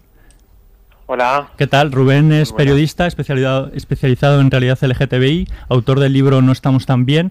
Eh, supongo que no estabas escuchando la, la- la conversación, ese grado ¿no? de lo difusa que puede ser eh, esta serie. No sé cómo, cómo la has eh, recibido tú, si has con tantas dudas como, como nosotros. Pues estaba escuchando y estaba como esperando el, el zarpazo de poder entrar, ¿no? Porque creo que al final toda esta nebulosa de dudas y de incertidumbres, lo que os ha pasado a vosotros, a mí y a los demás espectadores, creo que también lo que hace I May Destroy es confrontarnos con nuestras dudas, con nuestras con, con los dilemas y los crisis que nos planteamos actualmente, desde si es una violación o no, desde eh, tendrían que haber informado a Terry o no, y desde cómo nos comportamos en las redes y nos exponemos, creo que son debates superactuales que Micaela Cole sabe llevar muy bien a la, a la pantalla y al final por sentarlo más en el tema del consentimiento creo que todo gira en torno a las relaciones de poder, ¿no? ¿Qué re- relación vertical se establece entre ellos? Pues entre los dos amigos y y hay una muy, muy clara entre el hombre que viola a Aquaman, otra, y creo que al final es, es lo que incita es a abrir el melón de esto está muy silenciado, qué ocurre y como y, y al final es, es, es un poco lo que apuntaba y si no me siento cómodo y me siento agredida es que eh, algo pasa, ¿no? Tú decías, eh, te leíamos en Twitter que es muy difícil ver en, en- en- en pantalla, muy extraño, un tema como el de la, la- la violación en el mundo gay, que está poco, poco, poco representado, ¿no?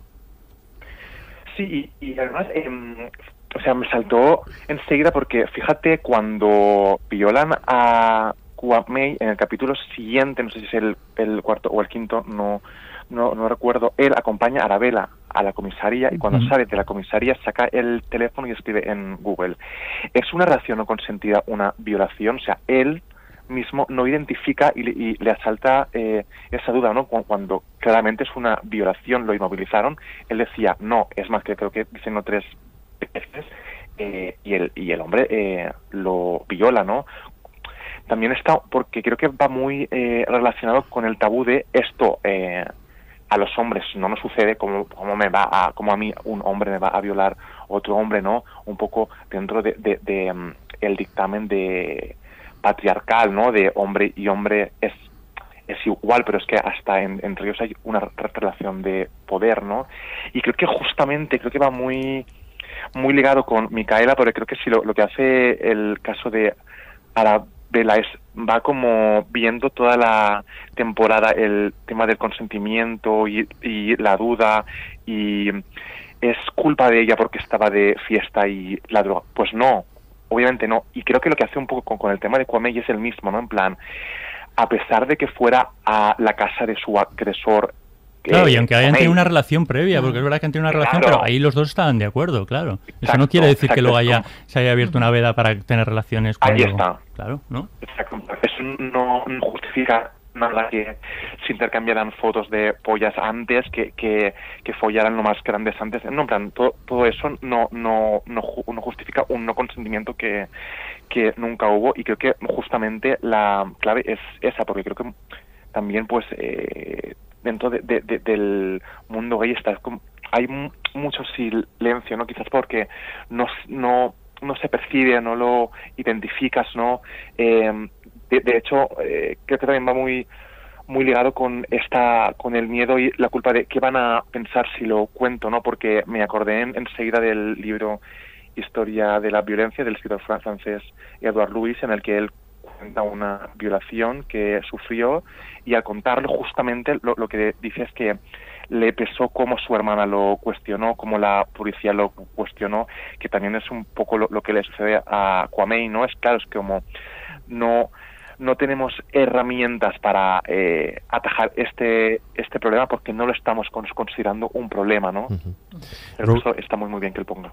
Eh, hola Rubén, Eh, y precisamente eh, sobre esto que comentas, a- hasta ese, hasta ese punto no hay herramientas, que es muy revelador en la serie cuando Quamey va a la, a la comisaría ¿no? a denunciarlo, la diferencia que existe también en, el tratamiento que tiene ella cuando denuncia su violación, el seguimiento y, y la de él, ¿no? en la que el policía prácticamente, bueno, no es el personaje está muy incómodo y que no sabe ni siquiera está retratado con una especial maldad como en series como como Creedme, ¿no? Donde es un policía directamente, ¿no? Sino que simplemente no, no sabe qué hacer en estos casos. No, además que el policía se ríe en su cara, o sea, le quita eh, importancia a la vi- violación, la anula por completo e incluso le, le- le dice, bueno, es que fue eh, sexo consentido, ¿no? Porque porque porque fuiste tú a, eh, a su casa, o sea, también esto ya no es que vaya ligado con, con la sociedad eh, patriarcal, ¿no? En la que estamos, sino que es eh, homofobia en sí, ¿no? En plan estos maricones que se hablan por app, eh, voy caliente, sí, sexo ahora, y al final es un poco el, la pescadilla que, que se muerde la cola, ¿no? En plan, eh, es una cosa que se desconoce, que los profesionales que no- nos tendrían que, ay- que ayudar no están nada eh, formados y enseguida cuando vi este este capítulo pensé en la serie Creedme, ¿no? De. Netflix, en plan, ostras, es que el realismo es súper claro a cuando eh, te intenta ayudar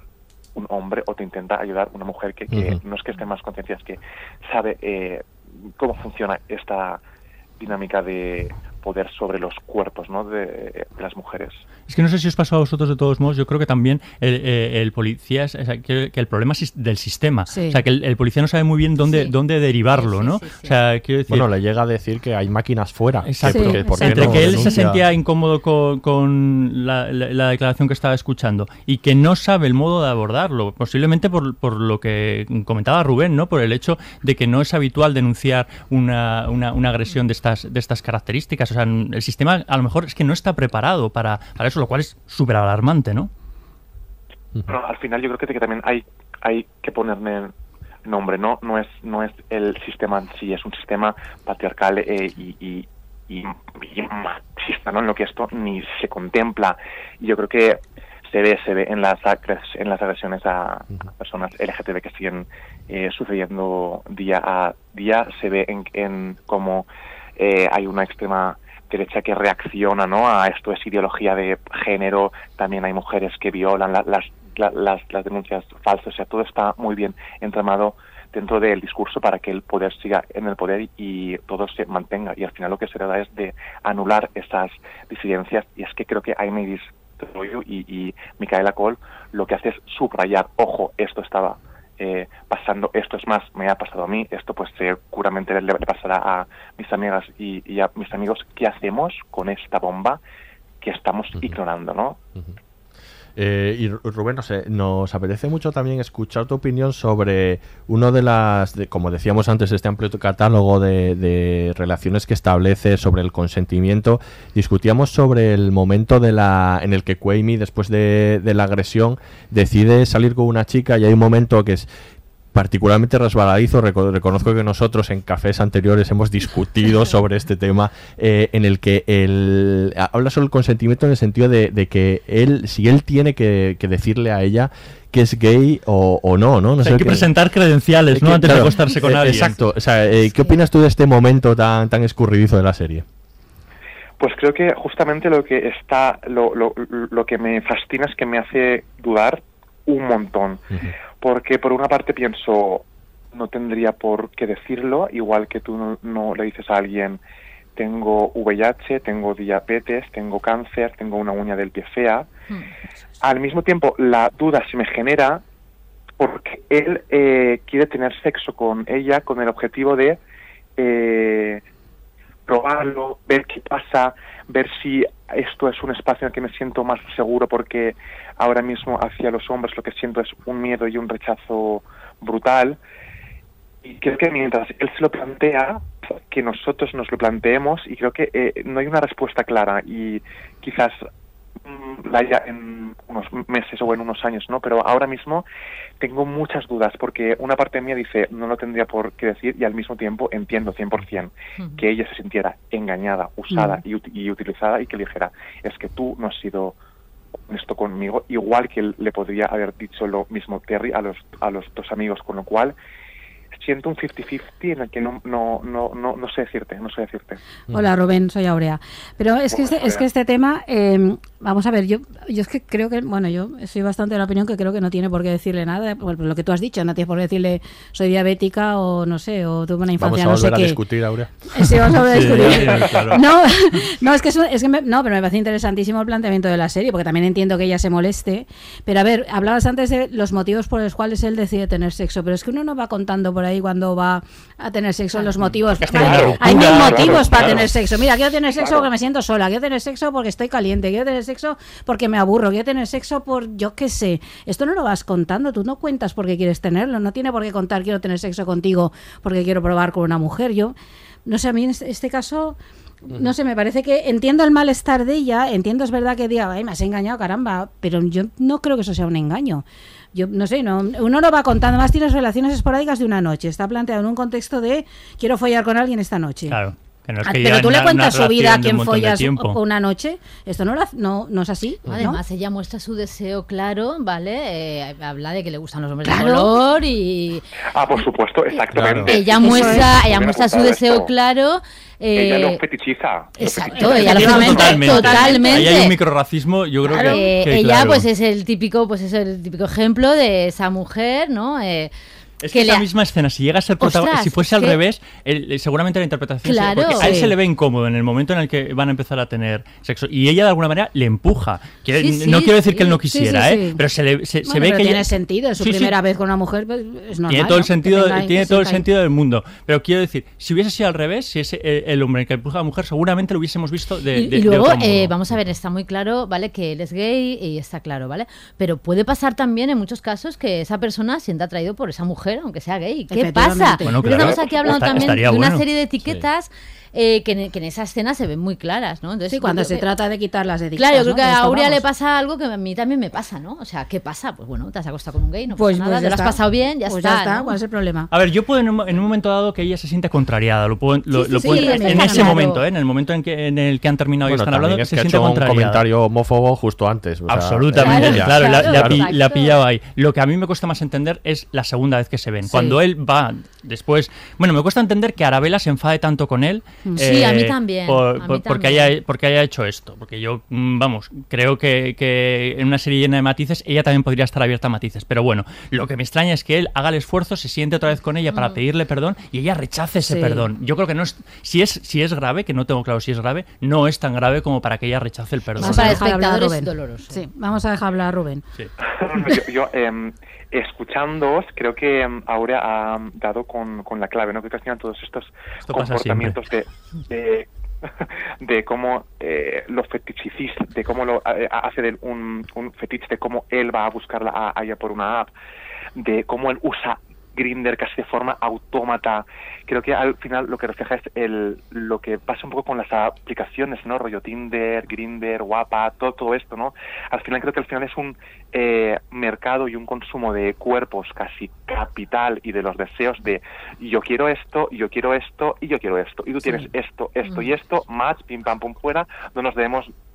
Y entonces lo que hace eh, todo USA, eh, estamos haciendo esto, esto cómo nos impacta, porque no es tan bonito, ¿no? Al final eh, mm, los deseos quizás tengan para ti un placer, pero les hay un coste pa- para la, la otra persona, ¿no? Y creo que está guay que, que nos confronte y justo antes que comentabais cuál es el capítulo que más os flipaba, a mí el que más me flipó es el de las redes sociales, el de Arabella ves- ves- vestida de...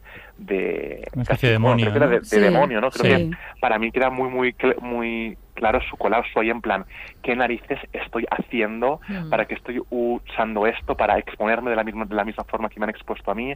Y creo que mm, es muy redonda en, en, en tema de consentimiento y de sexo y nos plantea unas dudas que yo eh, con mis amigos y con mis amigas eh, me he planteado.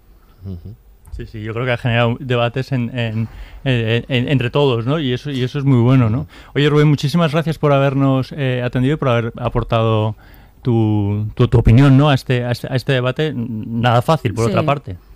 No, no, que va eh, a vosotros y, y a, y a vosotras y es un placer eh, escucharos y que estéis eh, armando este super podcast. Gracias. Gracias, Rubén. Rubén. Chao. Bueno, pues escuchamos otro corte y seguimos hablando de la serie. Según mis notas, fue hace unas tres semanas, ¿es así? Sí. Bien. ¿Cómo se llamaba el sospechoso? No, no lo sé. ¿No lo sabes? Nos conocimos por Grinder, así que tengo su dirección. ¿Y su nombre en Grinder? Es que nadie usa su verdadero nombre. Buscas un nombre de usuario y lo cambias cuando quieras. ¿Y cuál era su nombre falso? Eh, creo que lo ha cambiado y me ha bloqueado, así que... Pero tengo su dirección.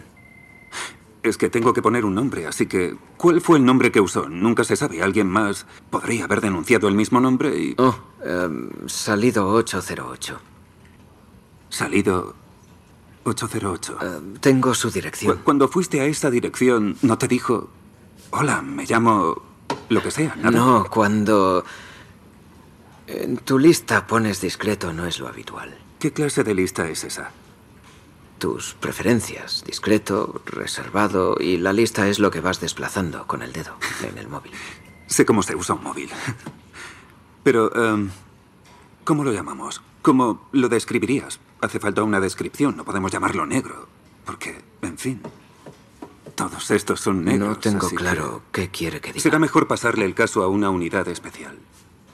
Voy a hablar con un superior para que, em, por, por dejarlo claro, te em, penetró o porque hay una gran diferencia entre el abuso sexual y la violación. Sí, ya, ya me imagino. Tengo que especificar. Me bajó mucho los pantalones, así que...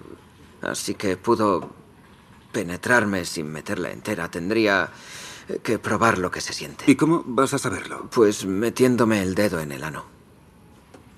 Ya. ¿Sabes que puedes denunciar por otras vías? Tenemos máquinas que facilitan mucho denunciar este tipo de cosas sin tener que... En fin, voy a... ¿Quieres algo más? ¿Agua o...? No, gracias.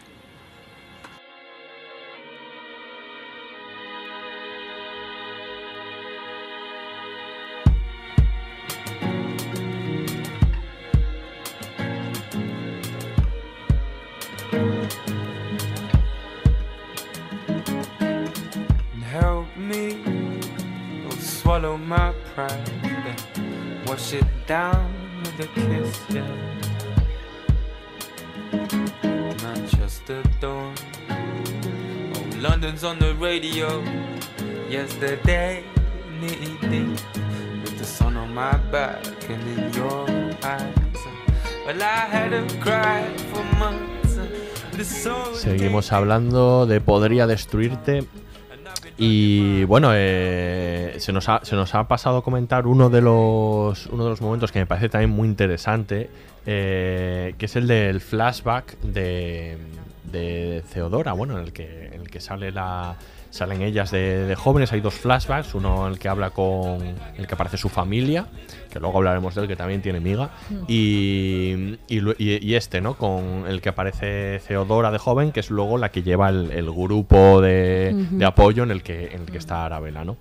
Y me parece particularmente interesante porque muchas veces ella, de manera inteligente también para, para volver a poner todo más difícil, mezcla conceptos también de raza y, y- Sí. y de sexualidad, como en el de, en el de Kwame hace inteligentemente. Sí. Primero ella, eh, para él efectivamente, como decía Rubén, es un fetiche. Y a la vez hace un comentario homófobo, que hace- o sea, ves que una persona que se enfada por una cosa también es prejuiciosa respecto a otra. Y en este de Theodora me parece interesante porque Arabella decía en un momento también, hablaba mucho de las tribus, ¿no? Y de cuál es tu tribu y cómo funciona respecto a eso. Y aquí es muy interesante porque ella, aquí elige, o sea, la- está la tribu de los, de, de los compañeros negros a los que, que decide apoyar la versión de él frente a la de la otra mujer Sí. que ha podido sufrir una eh, y que de hecho la ha sufrido, ¿no? Porque el otro al final se ha comportado, él, ella ha simulado una agresión, se ha cortado las piernas, pero previamente él ha- había hecho esto de sacarle las fotos eh, sin pedirle permiso y demás, ¿no? Y aquí, aquí está, esta contraposición es muy interesante, ¿no? Ella se arrepiente porque al final ha elegido raza. En este caso, ¿no? Y lo cual lo vuelve de nuevo todo mucho más complejo, ¿no? Como, como, como es el mundo, en Sí. realidad, ¿no? Más complejo. Sí, sí, es que es que es eso, yo creo que no hay mucho más, que se trata de entender, pues eso, que nos cruzan muchas, ¿no? Como se habla siempre, feminismo siempre habla, ¿no? De esa idea de que estás cruzada por por cuestiones de raza, De género y tal, ¿no? clase. Y de clase, pues es Claro. que esto es la demostración. Ujú. Aquí hay todo ese tipo de y esos cruces a veces no son tan sencillos. No, no. ¿Qué va primero, ser negra o ser mujer? ¿Qué va primero, ser gay o ser negro? Claro. ¿Qué va Ujú. Primero me refiero en el, a la hora ¿no? de, de- de Sí, sí. valorar todas estas cuestiones. Claro, va todo junto, es que el problema es que va todo junto. Pero claro, en la sociedad no va todo junto. A ti Sí, te van sí, a, sí. a clasificar, si te ven inmediatamente, hombre, gay, negro, ¿no? Eh, Mujer eh, negra, hetero, o mujer, no sé qué. Claro, el problema es que cuando estás moviendo de esas categorías, claro, va a ser, va a ser muy difícil desli- des- deshacer esos nudos, ¿no?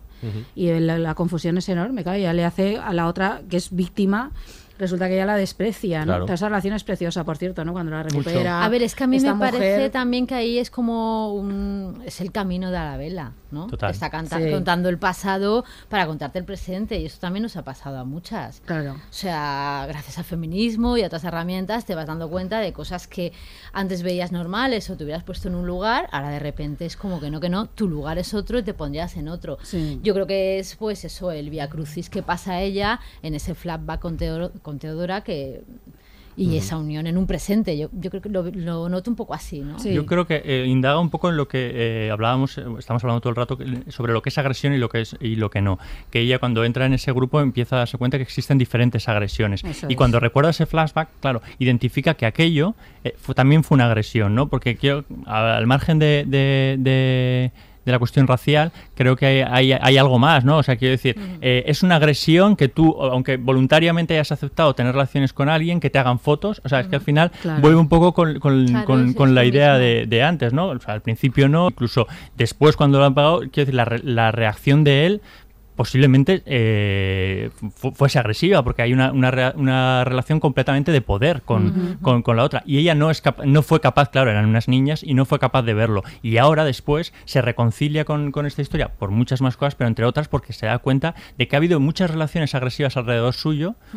Que no ha reconocido Exacto, Ya, exacto. pero yo creo que eso nos ha pasado a todos. Sí, ¿no? sí, y, sí, a, sí, y a y en el caso de las mujeres que revisamos nuestro historial Totalmente. con las gafas violeta y dices, vaya, vaya, Cosas vaya, que cosas ellos- que tú ni siquiera eras consciente que eran Claro, agresiones ef- que has efectiva- sufrido y yo creo que esto está pasando, ¿no? Efectivamente, y cosas que dices, es que yo a día de hoy, esto por supuesto no lo consiento, Claro. pero lo he consentido.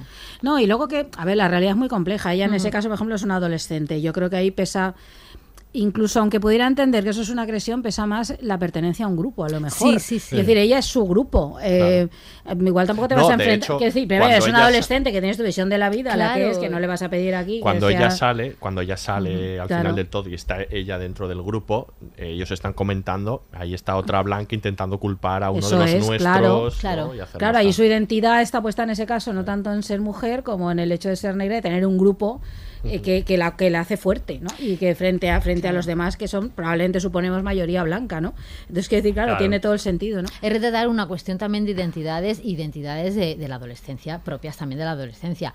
Apuntar que el casting está fantástico. Sí, bueno, eso es Vale, sí. o sea, Está fantástico incluso cuando son niños. o Sí, sea, sí, ellas- Bueno, claro, ellas claro. de niñas están Igual hasta fantásticas. más, ¿eh? Y a la ¿no? adolescente es alucinante. O sea, Sí, yo sí. me enamoré de ella completamente. Sí, sí, Los sí, tenía sí. fascinados.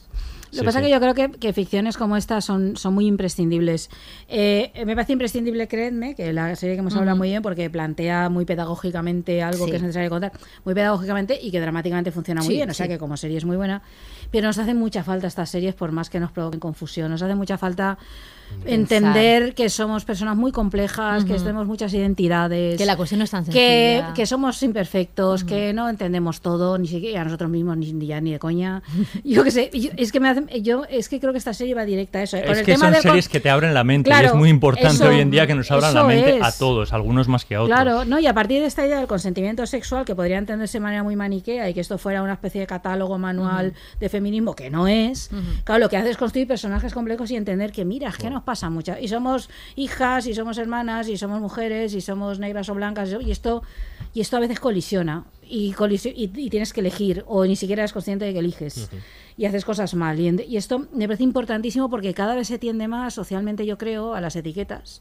A pesar de toda esta fluidez de la que Sí, se habla, yo creo eh, que. Y hay, y hay parte del pensamiento Sí. de izquierda, creo que está en eso. que Sí, esto sí, es lo que eh, más me duele. Que da miedo. En el etiquetar constantemente ese tipo de cosas, y creo que ahí perdemos los matices. Perdemos justamente lo que está planteando Arabella.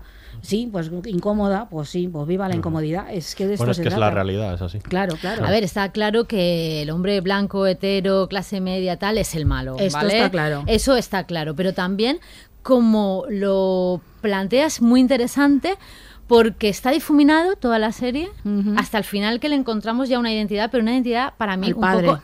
En- en- Es pues, que aquí, claro, no es el malo, porque aquí nos damos cuenta que hay muchos otros otro Claro. tipo de, de- de hombres Sí, que son sí, malos, sí, o sea, que no sí, todo sí, tiene sí, que ver sí. con esa etiqueta eh, que, que tenemos en la mente. Claro, ¿no? no, no, y, y además a mí me parece, y no puedo irme de aquí sin apuntar esto. Ah, vale, pues no, vale, no. te ya vayas, lo digo, no te vayas. ya lo digo, volvemos me que quedo tranquila y ya, eh, ya me puedo ir tranquila y contenta. Y es el tema del compañero de piso de Arabella. Ah, ¿vale? este, a este. mí me tiene fascinada. Es que es un personaje fascinante porque es casi un no personaje. Efectivamente, es un hombre que no sabes qué pinta ahí. Claro, es, Ah, el- alucinante. para mí es como la otra cara de esto que hablábamos Sí. del hombre malo, hetero, blanco, tal. Es el hombre blanco también, no sabemos si hetero o no, en ningún momento creo que se, No, No, no, se no tenemos ni identifica, idea, pero sí que sabemos que es un hombre blanco en un espacio interior siempre. Siempre, siempre. Siempre. Sí. Momento alucinante cuando es la fiesta de cumpleaños de Terry, están las dos en ese momento personal, van en la habitación discutiendo y la cámara enfoca la cama y está él con su portátil, su edredón tapado, mirando la escena tranquilamente. A mí ese personaje que también es clave, ¿eh? porque está en ese final. es clave, es eh, importantísimo. Importantísimo. Hombre, y es muy aliado de ella, o sea, quiero decir, Sí. está con ella bajo todas las Bajo circunstancias. todas las Ese sí que no la juzga de ninguna manera. Eh, Es que no es un personaje, Ay. exactamente. Es que no es una un presencia. personaje, es en una- mi, esa es en como mi una casa hay presencia. veces que me pone un poco nerviosito, un Sí. poco de dices, te falta sangre, En chico. tu casa, está en mi tu ca- casa no, también, En mi este casa, en mi, señor. ca- en mi casa y en mi casa. Pero es que parece como casi inexistente. No, es una presencia. Podría estar en mi casa y no darme cuenta. Yo, yo lo veo como el personaje espectral, ¿no? Sí. Que está ahí, pero realmente, ¿qué sabemos? Se marca un pequeño discurso al principio, creo recordar. Sí. ¿Vale? Pero poco más, ¿eh? Es una presencia. Es el único bueno, claro. Es, Es bueno. una presencia. Es Porque bueno no por- Me ha encantado eso. porque es el ser alienado. Es como Gunther, ¿no? No- en, no en- en sale. Friends, que estaba por ahí, pero no sabíamos qué hacía. No, pero es verdad, es que casi no, no sabemos su psicología. No sabemos sabemos nada. Ni a qué se dedica, ni qué A ver, no, hace. no puede hacer maldad, pero evidentemente es lo que os digo. No, es que está no hace. cerrado. Es que no hace, exactamente. No sale, no lo vemos Claro, más pero, allá de esa habitación. pero a ver, pensemos, esto ahora que estoy improvisando muchísimo porque no me lo había planteado, Dale, pero dale. esta idea de quiero decir, ¿cuál es la esto que es una opción a todo lo que sucede en la serie, el no actuar, el me quedo en mi casa con mi ordenador en mi cama Claro, y claro, no me pasa claro, nada. no te pasa nada. No porque puede no ser- sales, claro. no te interactúas, con No lo puede cual ser imperfecto. No, agredes ni eres agredido.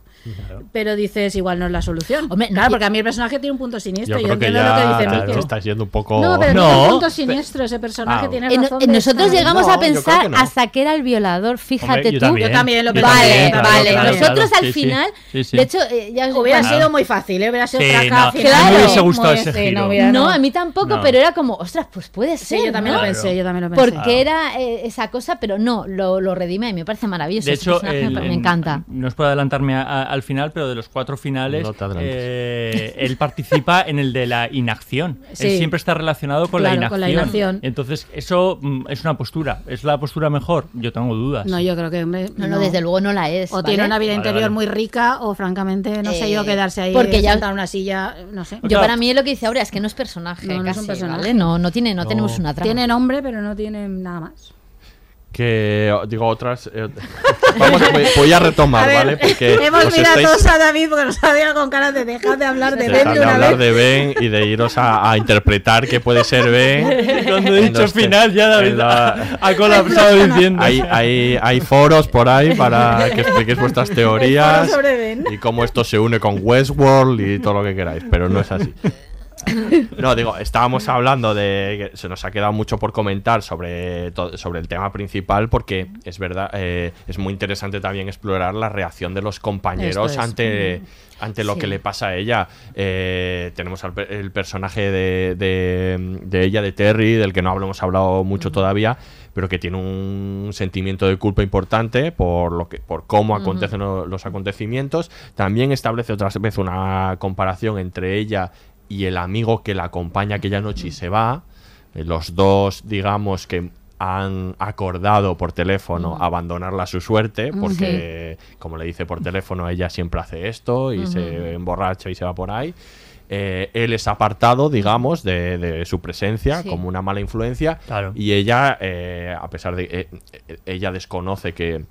Arabella, des- desconoce que haya dado su aprobación para que la dejen sola, pero ella tiene un sentimiento de culpa también. También es, y también es muy curioso eh, analizar cómo s- eh, se comportan los amigos con respecto a su violación en cuanto al apoyo y a Quaimi. Y, Sí. y respecto a la violación de Quaimi, que consideran de alguna manera un poco inferior o de alguna manera que no, no necesita tanto apoyo, que no es tan serio, por aquello también que comentabais de Arabella cuando le meten en la habitación con otro. Sí. Bueno, ahí no tengo muy claro si ella ya No, sabe. no todavía. Ella no sabe, ella lo pero, sabe. pero ahí no deja de tener un prejuicio con, con- con cómo son las relaciones, simplemente porque los dos son Claro. homosexuales, tienen que Sí, pero liarse, yo creo ¿no? que pero yo creo que ella lo piensa en términos de cuál es el comportamiento de Kwame habitual que está todo el día buscando hombres ¿no? y, y follando constantemente con desconocidos piensa pues estos Claro. encima se han mirado y se han Ah, pero no dejan de ser desconocidos que les coge. no, no, sí está claro. Sí, sí, sí, pero, pero, pero pensadlo bien. Es algo que eh, me va- es tan natural esto. Dice, tienes un amigo que le gusta tal, dices, Lo lo dejas hace- ahí. ella lo hace de como manera espontánea Sí. Claro. para, para ayudar, lo que pasa que desconoce una parte. Claro, claro. Sí, pero que incluso aunque no hubiese pasado lo anterior, igual tampoco es agradable que te encierren No, no, no, en una habitación que presuponiendo que eh, te, te va a Que te gustar, ¿no? gusta. Es Sí, decir, sí, sí. una relación heterosexual que te, que, que te si hubiese sido en su caso, ¿no? Por Sí, sí, ejemplo, sí, si a está ella le- claro. le, ponen en una habitación No, que te encierren no mola es nada. Claro, no, que te encierren no. Eso no, sin consentimiento no mola no, nada. no hacerlo. No, Esto no, en casa no lo hagáis. hacerlo, que Bueno, todo esto desemboca en una discusión fuerte con, Sí. con él al final en la que le dice, bueno, que, que a- aúna también aquello que hemos estado hablando de la, del consentimiento con la mujer, en la que también él le dice que le metió en la habitación y no le preguntó. Claro. Se dice da- Terry. Le dice, y Terry, con- sí. con- Sí, con- porque él, no, él no se atreve un poco, No, ¿no? no, Le tiene claro. un poco de, como de respeto. totalmente, totalmente. Sí, sí.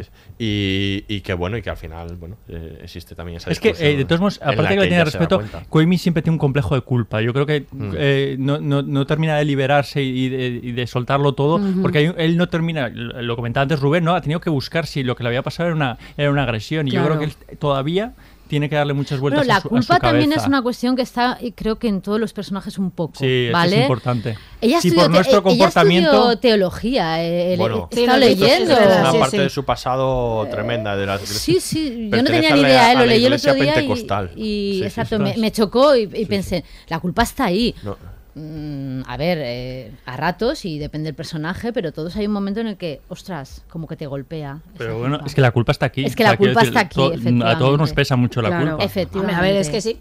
Claro, eh, cuando los dos amigos le dicen, déjala que ya volverá, claro, es que eso lo habrán hecho cientos de veces. Claro. Eh, y lo habrán hecho todos ellos, que Ujú. le- se queda ahí que está ligando o no está ligando, pero nosotros nos vamos a casa. Ujú. Esto lo hemos hecho todos. Sí, sí, cuando sí, sales sí. con Hombre, amigos, claro. estás de fiesta y bueno, ven Ujú. a mi casa te apañarás. Es así, es completamente cotidiano, claro, pero si De sucede... hecho, en Italia pasa también. Claro, pero, También claro, la- pero si la- sucede... Creía que estabas diciendo que eso pasa en Italia. Digo, bueno, supongo que pasa en todo el mundo. Tienes el capítulo en- de en Italia. Italia de la serie.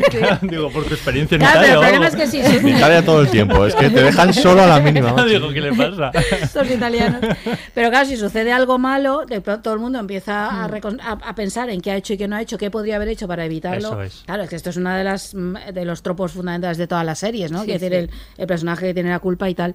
Y aquí cada uno pues lo vive de una manera. Es verdad que con el hombre hay una reacción de tú te apartas, con la mujer no, porque se entiende que tiene, con la amiga, ¿no? Que tiene menos esto. Bueno, ella no lo sabe tampoco. No, ella pero no, no, en general, la propia- la propia serie, la la persona narración. Ni Sí, siquiera llega a No, culpabilizar. la narración, No, la claro, aparta, claro, cuando se entera que su, su Pero cómo ¿cómo ha la va a culpar? Igual al otro tampoco. Yo creo que no hay motivo para culpar. Tú puedes culpar a alguien No. por me he ido No, cuando no, lo he hecho 100 Pero veces. su primera reacción sí es, es separarlo y cuando vuelven a encontrarse, ell- ella... eh, Hay un tema que es que luego ella, ella- él le la miente. Cuando le llama por teléfono, le dice, oye, ¿qué hicimos anoche? Le dice, "Sí, ¿me acompañaste a casa? Sí, sí. todo", y y le, le miente, ¿no? A ella también. Pero le miente porque él tiene él, él Porque a, él a tiene su vez un- tiene otra Sí, relación. claro, Claro, claro, es que yo creo que va más por esa vía. Sí, yo sí, creo que el eso, apartarlo a él eh, tiene que ver, ya no tanto porque me dejaste sola o algo así, sino que, eh, quiero decir, él está metido en todo este lío del trío Bueno, pero ¿qué este. más le da a ella eso? Sí, Sí, pero lo ella- considera como una mentira, ¿no? Le está manipulando. Es que otra vez, es que es otro manipulador. No, yo no tengo tan claro que sea por, eh, sea por eso. Ella duda de él, incluso, quiero decir, en ese momento en que se vuelven a encontrar, en, en- no sé si os Mm. acordáis que están como en un banco Sí. sentados, Sí. hay Sí. un momento flashback de ella, que ella, tiene- ella tiene varios momentos de flashback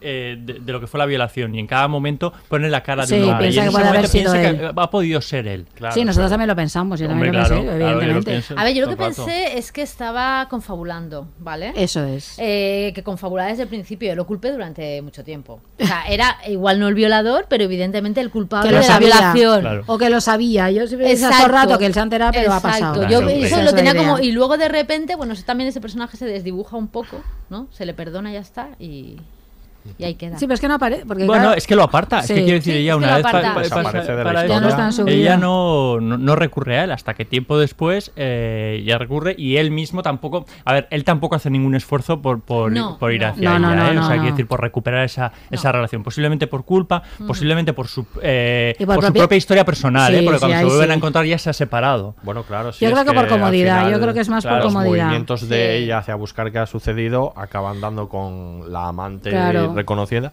y luego la propia mujer hay un capítulo que acaba con la mujer llamando a la Sí, misma sí, de la puerta. Sí, lo sí, con lo cual al final todos sus movimientos ha conducido a que Claro. él también Es que toda esa historia del principio también Sí. es un poco desconcertante, ¿no? Cuando intenta meterle, cuando le intenta claro. meter en el, en el trío, la mujer sí que quiere, Ya. pero lo que claro, la mujer no sabe sabe, que que, la- es su amante. sí. Entonces, hostia, El truco, sí, es sí. muy difícil. No, luego es muy interesante de por ¿eh? cómo está construida la serie también, que va, esto se pierde. O sea, es una historia que en teoría tiene mucho peso en el- al principio. Y luego, por ejemplo, el personaje de la mujer ni siquiera vuelve a aparecer, ¿no? No, De no. la- esta, ni la amante, porque yo pensé que volvería a aparecer No, en no, algún momento. nada. No, no, se acaba, ¿no? Entonces tiene ahí una. Claro, también no estamos habituados tampoco a estas formas Sí. de narración en la cual Sí. personajes centrales en el primer capítulo, ¿no? Que están ahí, que son importantísimos. Desaparecen nunca más se supo. prácticamente todos, Claro. ¿no? Dices, esta historia no era relevante. Bueno, era relevante algo, pero no más, ¿no? Como contexto o algo así. Bueno, vamos a escuchar el último corte y hablamos del final. Mira mi Facebook. Y mi Instagram también, fíjate. Un mensaje directo tras otro, tras otro, tras otro. Hay muchas injusticias. Y mi tarea es decir la verdad. Tengo que decir la verdad sin importar de quién. No puedo ser cómplice. ¿Necesitas las redes sociales? Bueno, necesitarlas no. Entonces, ¿podrías dejarlas? Es. Es importante que hablemos. Tengo que hablar. Los modelos de negocio de esas redes normalmente nos incitan a comportarnos de cierto modo. En teoría fomentan el hablar, pero a menudo a costa de escuchar.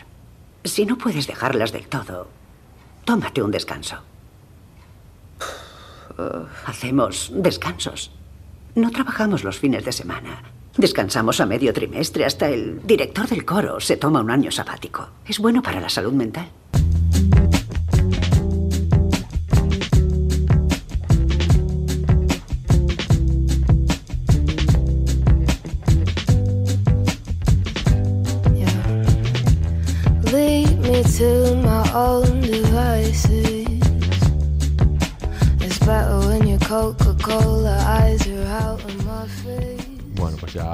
Último bloque vamos a ir acabando y se nos ha quedado hablar de, del otro flashback que existe, que también es muy interesante, que es el flashback familiar, ¿no? La reunión familiar Sí. y a la vez el, el flashback en el que cuenta eh, cómo ella descubre que su padre está engañando a su madre en aquel flashback.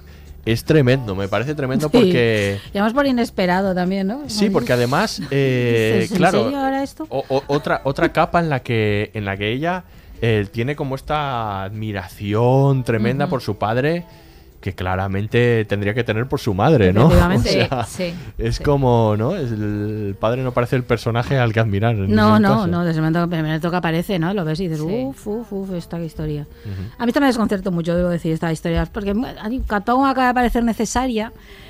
Bueno, Pero bueno, también es verdad que la serie no tiene una estructura así, quiere decir que va, a saltos, Claro. que no se plantea en términos de no, no te cuenta lo que esperas ver, ¿no? En ese sentido, bien, vamos, está ahí en el mundo de la serie, ahí está. Pero yo creo Pero que- me desconcertó porque que no deja de ampliar el tipo de Sí, relaciones. Y luego yo creo que también es como, eh, hay esa sensación de que ahora hay todo tipo de relaciones y todo tipo de historias y han cambiado posiblemente Sí. las circunstancias y las aplicaciones, pero ya antes había todo tipo de relaciones e historias. Quiero decir, lo que pasa es que igual no se expresaban eh, tan abiertamente como hoy en día. Quiero decir, en el momento en el que ella va donde su madre a preguntarle si aquella mujer era la amante y la madre con total naturalidad le dice sí aquella mujer era mi amiga y eh, la amante de, amante, sí, de sí, tu tu padre, padre, y yo sí. lo, y yo lo sabía porque quiero decir esto ha pasado toda Sí, la vida en realidad yo creo que la línea va, pasa- va un poco por ahí. Claro, o sea, quiero decir, eh, lo que pasa es que posiblemente, pues eso, no era del todo explícito como puede serlo eh, hoy en día. Pero está claro que la madre consentía esa, Claro, esa, sí, esa relación. de no, sabemos por, consentimiento, claro, o sea. no sabemos por qué, no sabemos Sí. las circunstancias, si ella se, se vio porque era la única manera de estar con él o porque lo decidieron los dos porque juntos no funcionaban y era la única manera de que,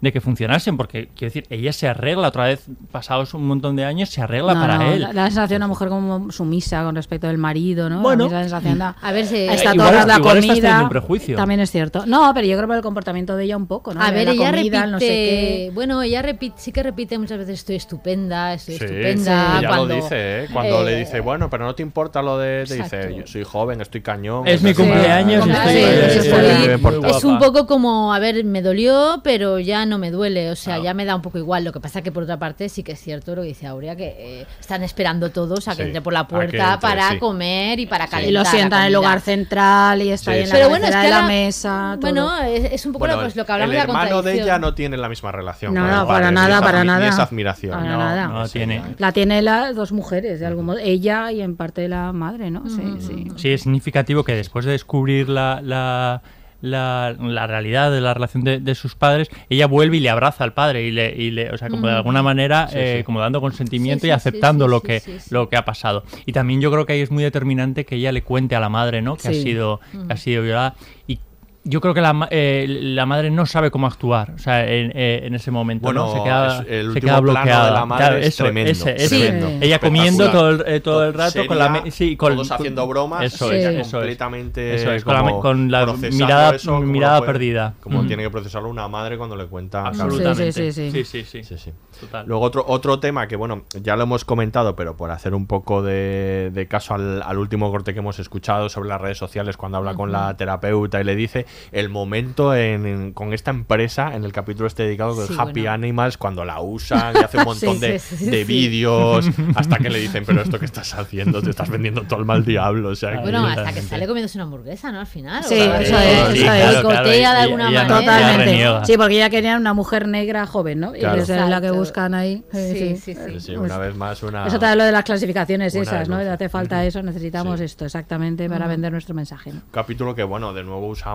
muy bien, ahora dice, hablemos ahora de esto de expresa muy bien cómo, cómo las redes sociales y cómo se, se ve uno inmerso en eso a nivel formal, ¿no? Utilizando como, como bueno, los, los dispositivos, Sí. los textos y demás. No es Han aparecido serie- todos los hilos de Sí, tweets, han ¿no? aparecido los, los hilos, ¿no? Es un- una forma que ya hemos visto en alguna otra serie, pero que parece eh, adecuada, ¿no? Para Sí, la aquí está muy bien porque ¿no? llega un momento el que te volumen, agobia, que, que es lo que ¿no? pasa a de- veces Claro, con Twitter, sucede, ¿no? sí. Y con las redes sociales, que hay unas discusiones y, y- y una serie de claves que llega un momento en que dices, ostras, voy a dejar el Bueno, móvil porque me estoy habla- agobiando. También habla un poco del conglomerado comercial, ¿no? De la empresa esta a la que ella colabora, que es un poco también lo que pasa con la, con la editorial. Sí.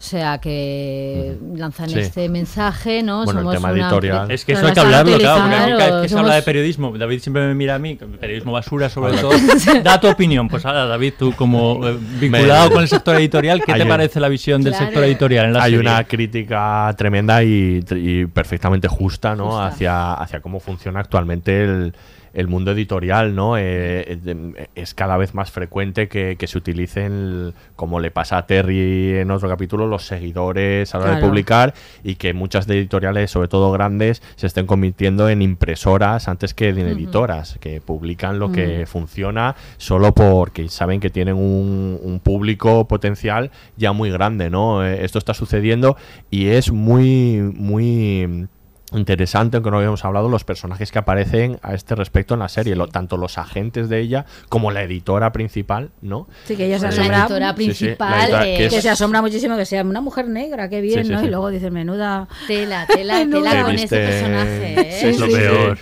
Que viste de, No, co- pero de ya- comprensión lo que es puro interés comercial. Claro, claro, Efectivamente. claro. Sí, claro, claro. Pero es otra vez esa idea, que bien les viene tener una escritora negra, joven, desinhibida y no sé qué, ¿no? Para, del, para el catálogo, es otra vez esta, Totalmente. esta Sí, misma sí. idea. A mí me recordaba eh, Nola Darling, eh, Mm. cuando la parte esta de la promotora esta de artistas jóvenes negros, ¿no? Y la cogía ella, que es joven, mona, estupenda, ¿no? Mm. Negra y perfectamente tal para representar, ¿no? Como Sí. una maniobra Bueno, y, y le comercial. cambia, y le cambia la identidad al otro, Sí. o sea, directamente le pone seudónimo de la venga y para Ah, adelante. bueno, esta es otra Sí, sí, historia, sí. eh. Teresa, Menuda historia Ah, esta también. Escribes bien, tienes talento, pero ahora tu reputación está mermada. Vale, te cambiamos un seudónimo Sí, sí. de mujer, Sí. Exacto. de mujer Ay, ay, y ay. para adelante. Pero lo interesante es cómo escribe algo en lo cual ella se siente identificada, que es que sea, te rompe Eso la es cabeza. alucinante. Que claro, cuando me, me siento identificada, cuando descubres que es el mismo, dice, a ver, que te has sentido identificada con el cabrón que se quitó el, el condón mientras follaba y sabes si dices, es. jolín, Ostras, me- pero luego- Micaela, coño, Sí, sí, una tregua, es como una Claro, tregua. pero luego él es como, ostras, tío, eh, como que lo necesita, le Sí, ayuda, le da súper la clave. Claro, porque es un buen escritor. Claro, el tipo Claro, es- es o sea, que te quite sí. el condón es la cuestión, pero eso no es un buen escritor que se quita el condón. Claro, a ver, es simplemente, Eso yo pasa, creo que es el... Bueno, no, ¿cuántos buenos escritores luego los ves en, en Son otros unos ámbitos? impresentables, y dices, hombre. Madre mía, A no ver, me yo creo identifico que el nada, pero te chaval- has identificado con sus libros. Claro, yo creo que el chaval pues cometió el error porque al final lo redime un poco, ¿eh? Sí. Al final lo redime. Sí, en sí. Bueno, pero, se va, pero lo aleja, Al final sí. le sirve, le utiliza, ahora lo Sí, utiliza ella. utiliza- y bájame Ayúdame a hacer mi bájame la novela. basura, ¿no? Y bájame la basura. Que además la basura, perdona, son las pruebas de la violación. sí, sí, Sí. Con todo eso, es, eso es súper No, si chulo. no da puntadas No, pero, No, hay, no, pero hay momentos de verdad que es un poco de una tregua, de verdad, sí, por sí, favor, por favor, déjame un poquito no. Totalmente, sí, Y donde- sí. donde- Echas de menos ahí Anatomía de Grey. Sí, sí, Bueno, la sí. sen- Un capitulito sencillo, por favor. Que sean todos ahí jóvenes y Ah, guapos y follen y ya Vamos está. a empotrar un poco. exactamente, sin Sin- problemas. Sin problemas. Sin problemas. Sin reflexiones. Que digo que donde no da tregua, tregua también es el, es el montaje de la serie. Analicémoslo un poco a nivel formal. eh, es una serie con seis montadores.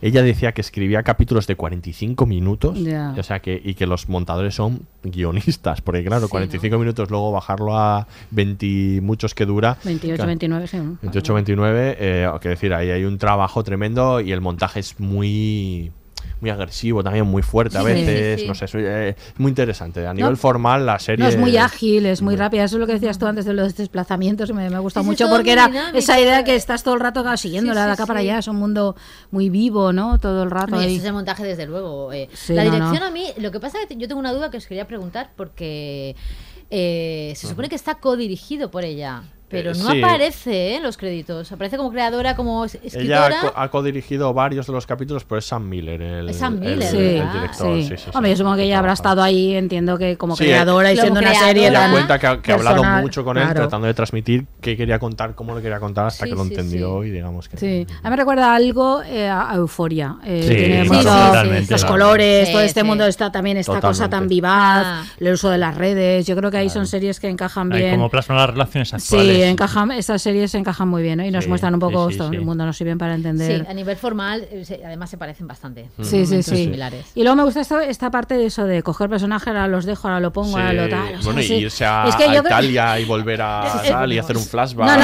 y- además yo pienso sí, no sé, en los cursos de guion que se hacen o en los manuales para guion, este es como cojo el manual, me lo cargo entero. Mira lo que hago con tu y manual. te hago ¿no? una, claro, es verdad, no esta idea de, vale, los cursos, de- los manuales de guion muy bien, pero Bueno, luego lo que hace- tienes que hacer hace- es mandarlos a la porra. Hace un guiño, incluso bromea un poco, ¿no? Con la introducción nudo y desenlace. Sí, cuando claro. Ahí es un poco también, yo creo que con cierta ironía. de No, y además hecho. que siendo escritora todavía da más juego, porque Es todo el rato el cómo hacer una clave. novela. O sea, quiero decir, es que al final la serie no nos olvidemos Claro. y ya estoy un poco hablando del final, Sí. eh, eh, habla de cómo construir una historia. Eso es, y, eso y es. sobre todo las vueltas que te, que te da la Mm. cabeza. La primera imagen que vemos de la serie es ella en la pared con todos los posis detrás. Eso es. Entonces, quiero decir, al final la serie es un rompecabezas, porque es el rompecabezas de los posis. Ujú. Hay que ordenarlos Sí, todos sí. para al final dar con eh, el final apropiado, la historia apropiada que quiere, que quiere contar. Entonces va de atrás a adelante como, nos- como Sí. funciona nuestra mente y como funciona la mente un poco de, de- de un escritor hasta que construye lo- la historia, ¿no? Sí, totalmente. Efectivamente. Y hemos pues llegado eso. al final. Y hemos llegado al final. Sí. Efectivamente, la última pieza Qué bien del hilado, ¿eh? La última pieza del Sí, puzzle. sí, sí, sí, ha salido Todo ha bien. salido niquelado. Que esa es la última pieza del puzzle, ¿no? Al final, y para volverlo más complejo, también está hablando de cómo se construyen las historias, ¿no? Buah, este y en ese final. Qué susto, ¿eh? No es, pa- capítulo- no es en porque yo cuando final, empezó el final con esa primera historia digo, ¿en serio? Lo- yo, lo Yo tuve, No, no, yo cuesta, tuve que cuesta. digerirlo muchísimo ese Yo digo, ¿en final, serio? ¿eh? Sí. Yo- pero yo sobre todo eh, cuando No, la primera historia, la aparecen primera las tres historia, cuando ahí. aparecen las tres como le pegan la paliza y no sé cuánto, Diciendo, dices, es- ¿qué está es- pasando? ¿Pero qué me estás Dices, contando? ¿has Pero, Una- eh, pero eso está claro que no es el final. Sí, ¿vale? Sí, pues no, yo- pero, pues pero yo tenía lo dudas. Yo no, yo lo- Ah, yo- yo sí, yo no, claro, yo o flipé. sea, Sí, yo, yo- no, no, no, pues yo sabía que, intuía que no era el final. que es bien. Lo que no sabía es eh, que iba a construir estos tres finales. ¿tiene? Cuatro. Cuatro Porque hay uno, el de la inacción. Claro. Bueno, pero ese es como el, el- el punto de Sí. partida. Acaba así el episodio anterior, con esa conversación. El, el episodio Sí, anterior sí. acaba Ay, no, con no esa lo misma conversación, la misma. Lo que pasa es que en esa conversación ella le dice, ¿vas a ir a Y- ver a ya, tal? Y ella ahí dice, sí. dice- claro. Ahí- en esa dice Eso sí. es. Y dice, ¿vas a ir a volver al bar a ver a tal? Y dice, sí. Y, y, o sea, es la misma conversación, ella sale Sí. por la ventana y Pero tal. en esta le dice Y no. luego- Claro, y luego en la- en el- vuelve a pasar y, y- y te cuenta todos estos finales en los que efectivamente a mí me Bueno, pasaba así. es- Ves el primero y ¿qué está, qué está pasando? Es el segundo y dices tú, espera un momento. y dice, ya veo lo que estás haciendo Exacto, ya me gusta. Sí. Ya lo he entendido. Exacto. Muy desconcertante. Yo el capítulo final sí que me dejó muy sí, fuera, ese sí que era de pensarlo. Por otra parte, inteligentísimo cuando lo Sí, pillas. Claro, porque sí. al final lo pillan al violador. O sea, la violación, esto te lo tienes tú que. Ahora eres tú la que te tienes que tragar esto y a ver cómo lo la, la metes en tu vida y en tu mente y en A tu ver, tal. eh, eh, Y entonces hace todos los finales posibles. Claro. O sea, lo mato, lo comprendo, me lo follo. eh, todo, lo todo lo que pueda, todo Sí, lo que una pueda especie, hacer con él. ¿no? claro, es una especie de, Sí. de catarsis, de Totalmente. búsqueda del final, Totalmente. etc. Porque hay un momento en que él está en la cama tumbado, ese violador, que para mí también tiene un carácter espectral, ¿vale? Porque realmente al final tiene identidad, pero Sí, es una no, identidad que no tiene ninguna importancia. Eh, miré cuando quieras que me vaya, y ella le dice, vete.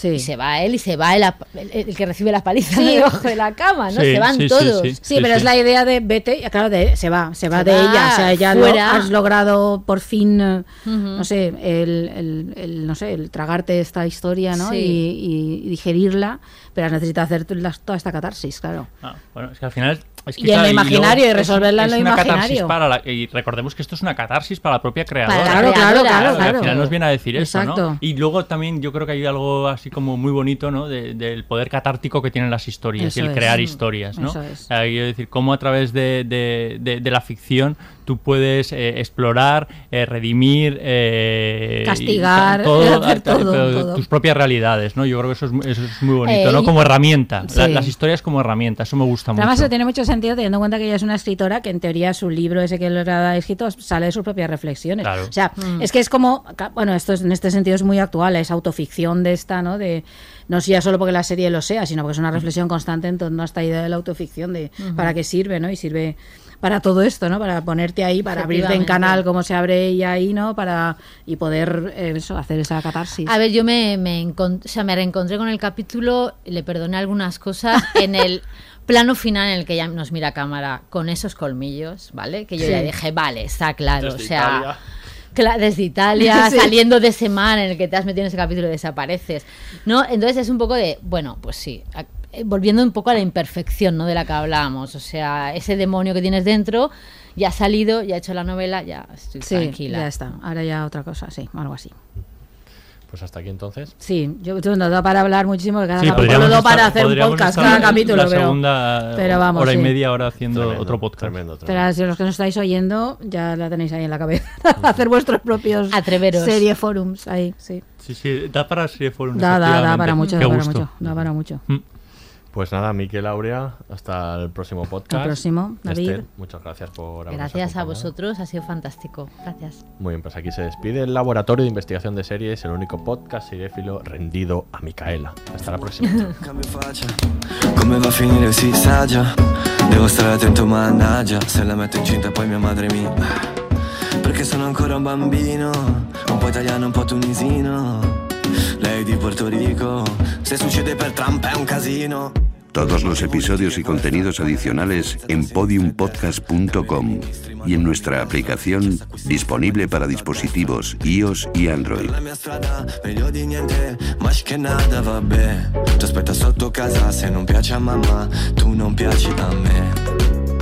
Mi dice lo sapevo ma io non ci credo Mica sono scemo C'è che la mente è chiusa ed è rimasto indietro Come il medioevo. Il giornale ne abusa Parla dello straniero come fosse un alieno Senza passaporto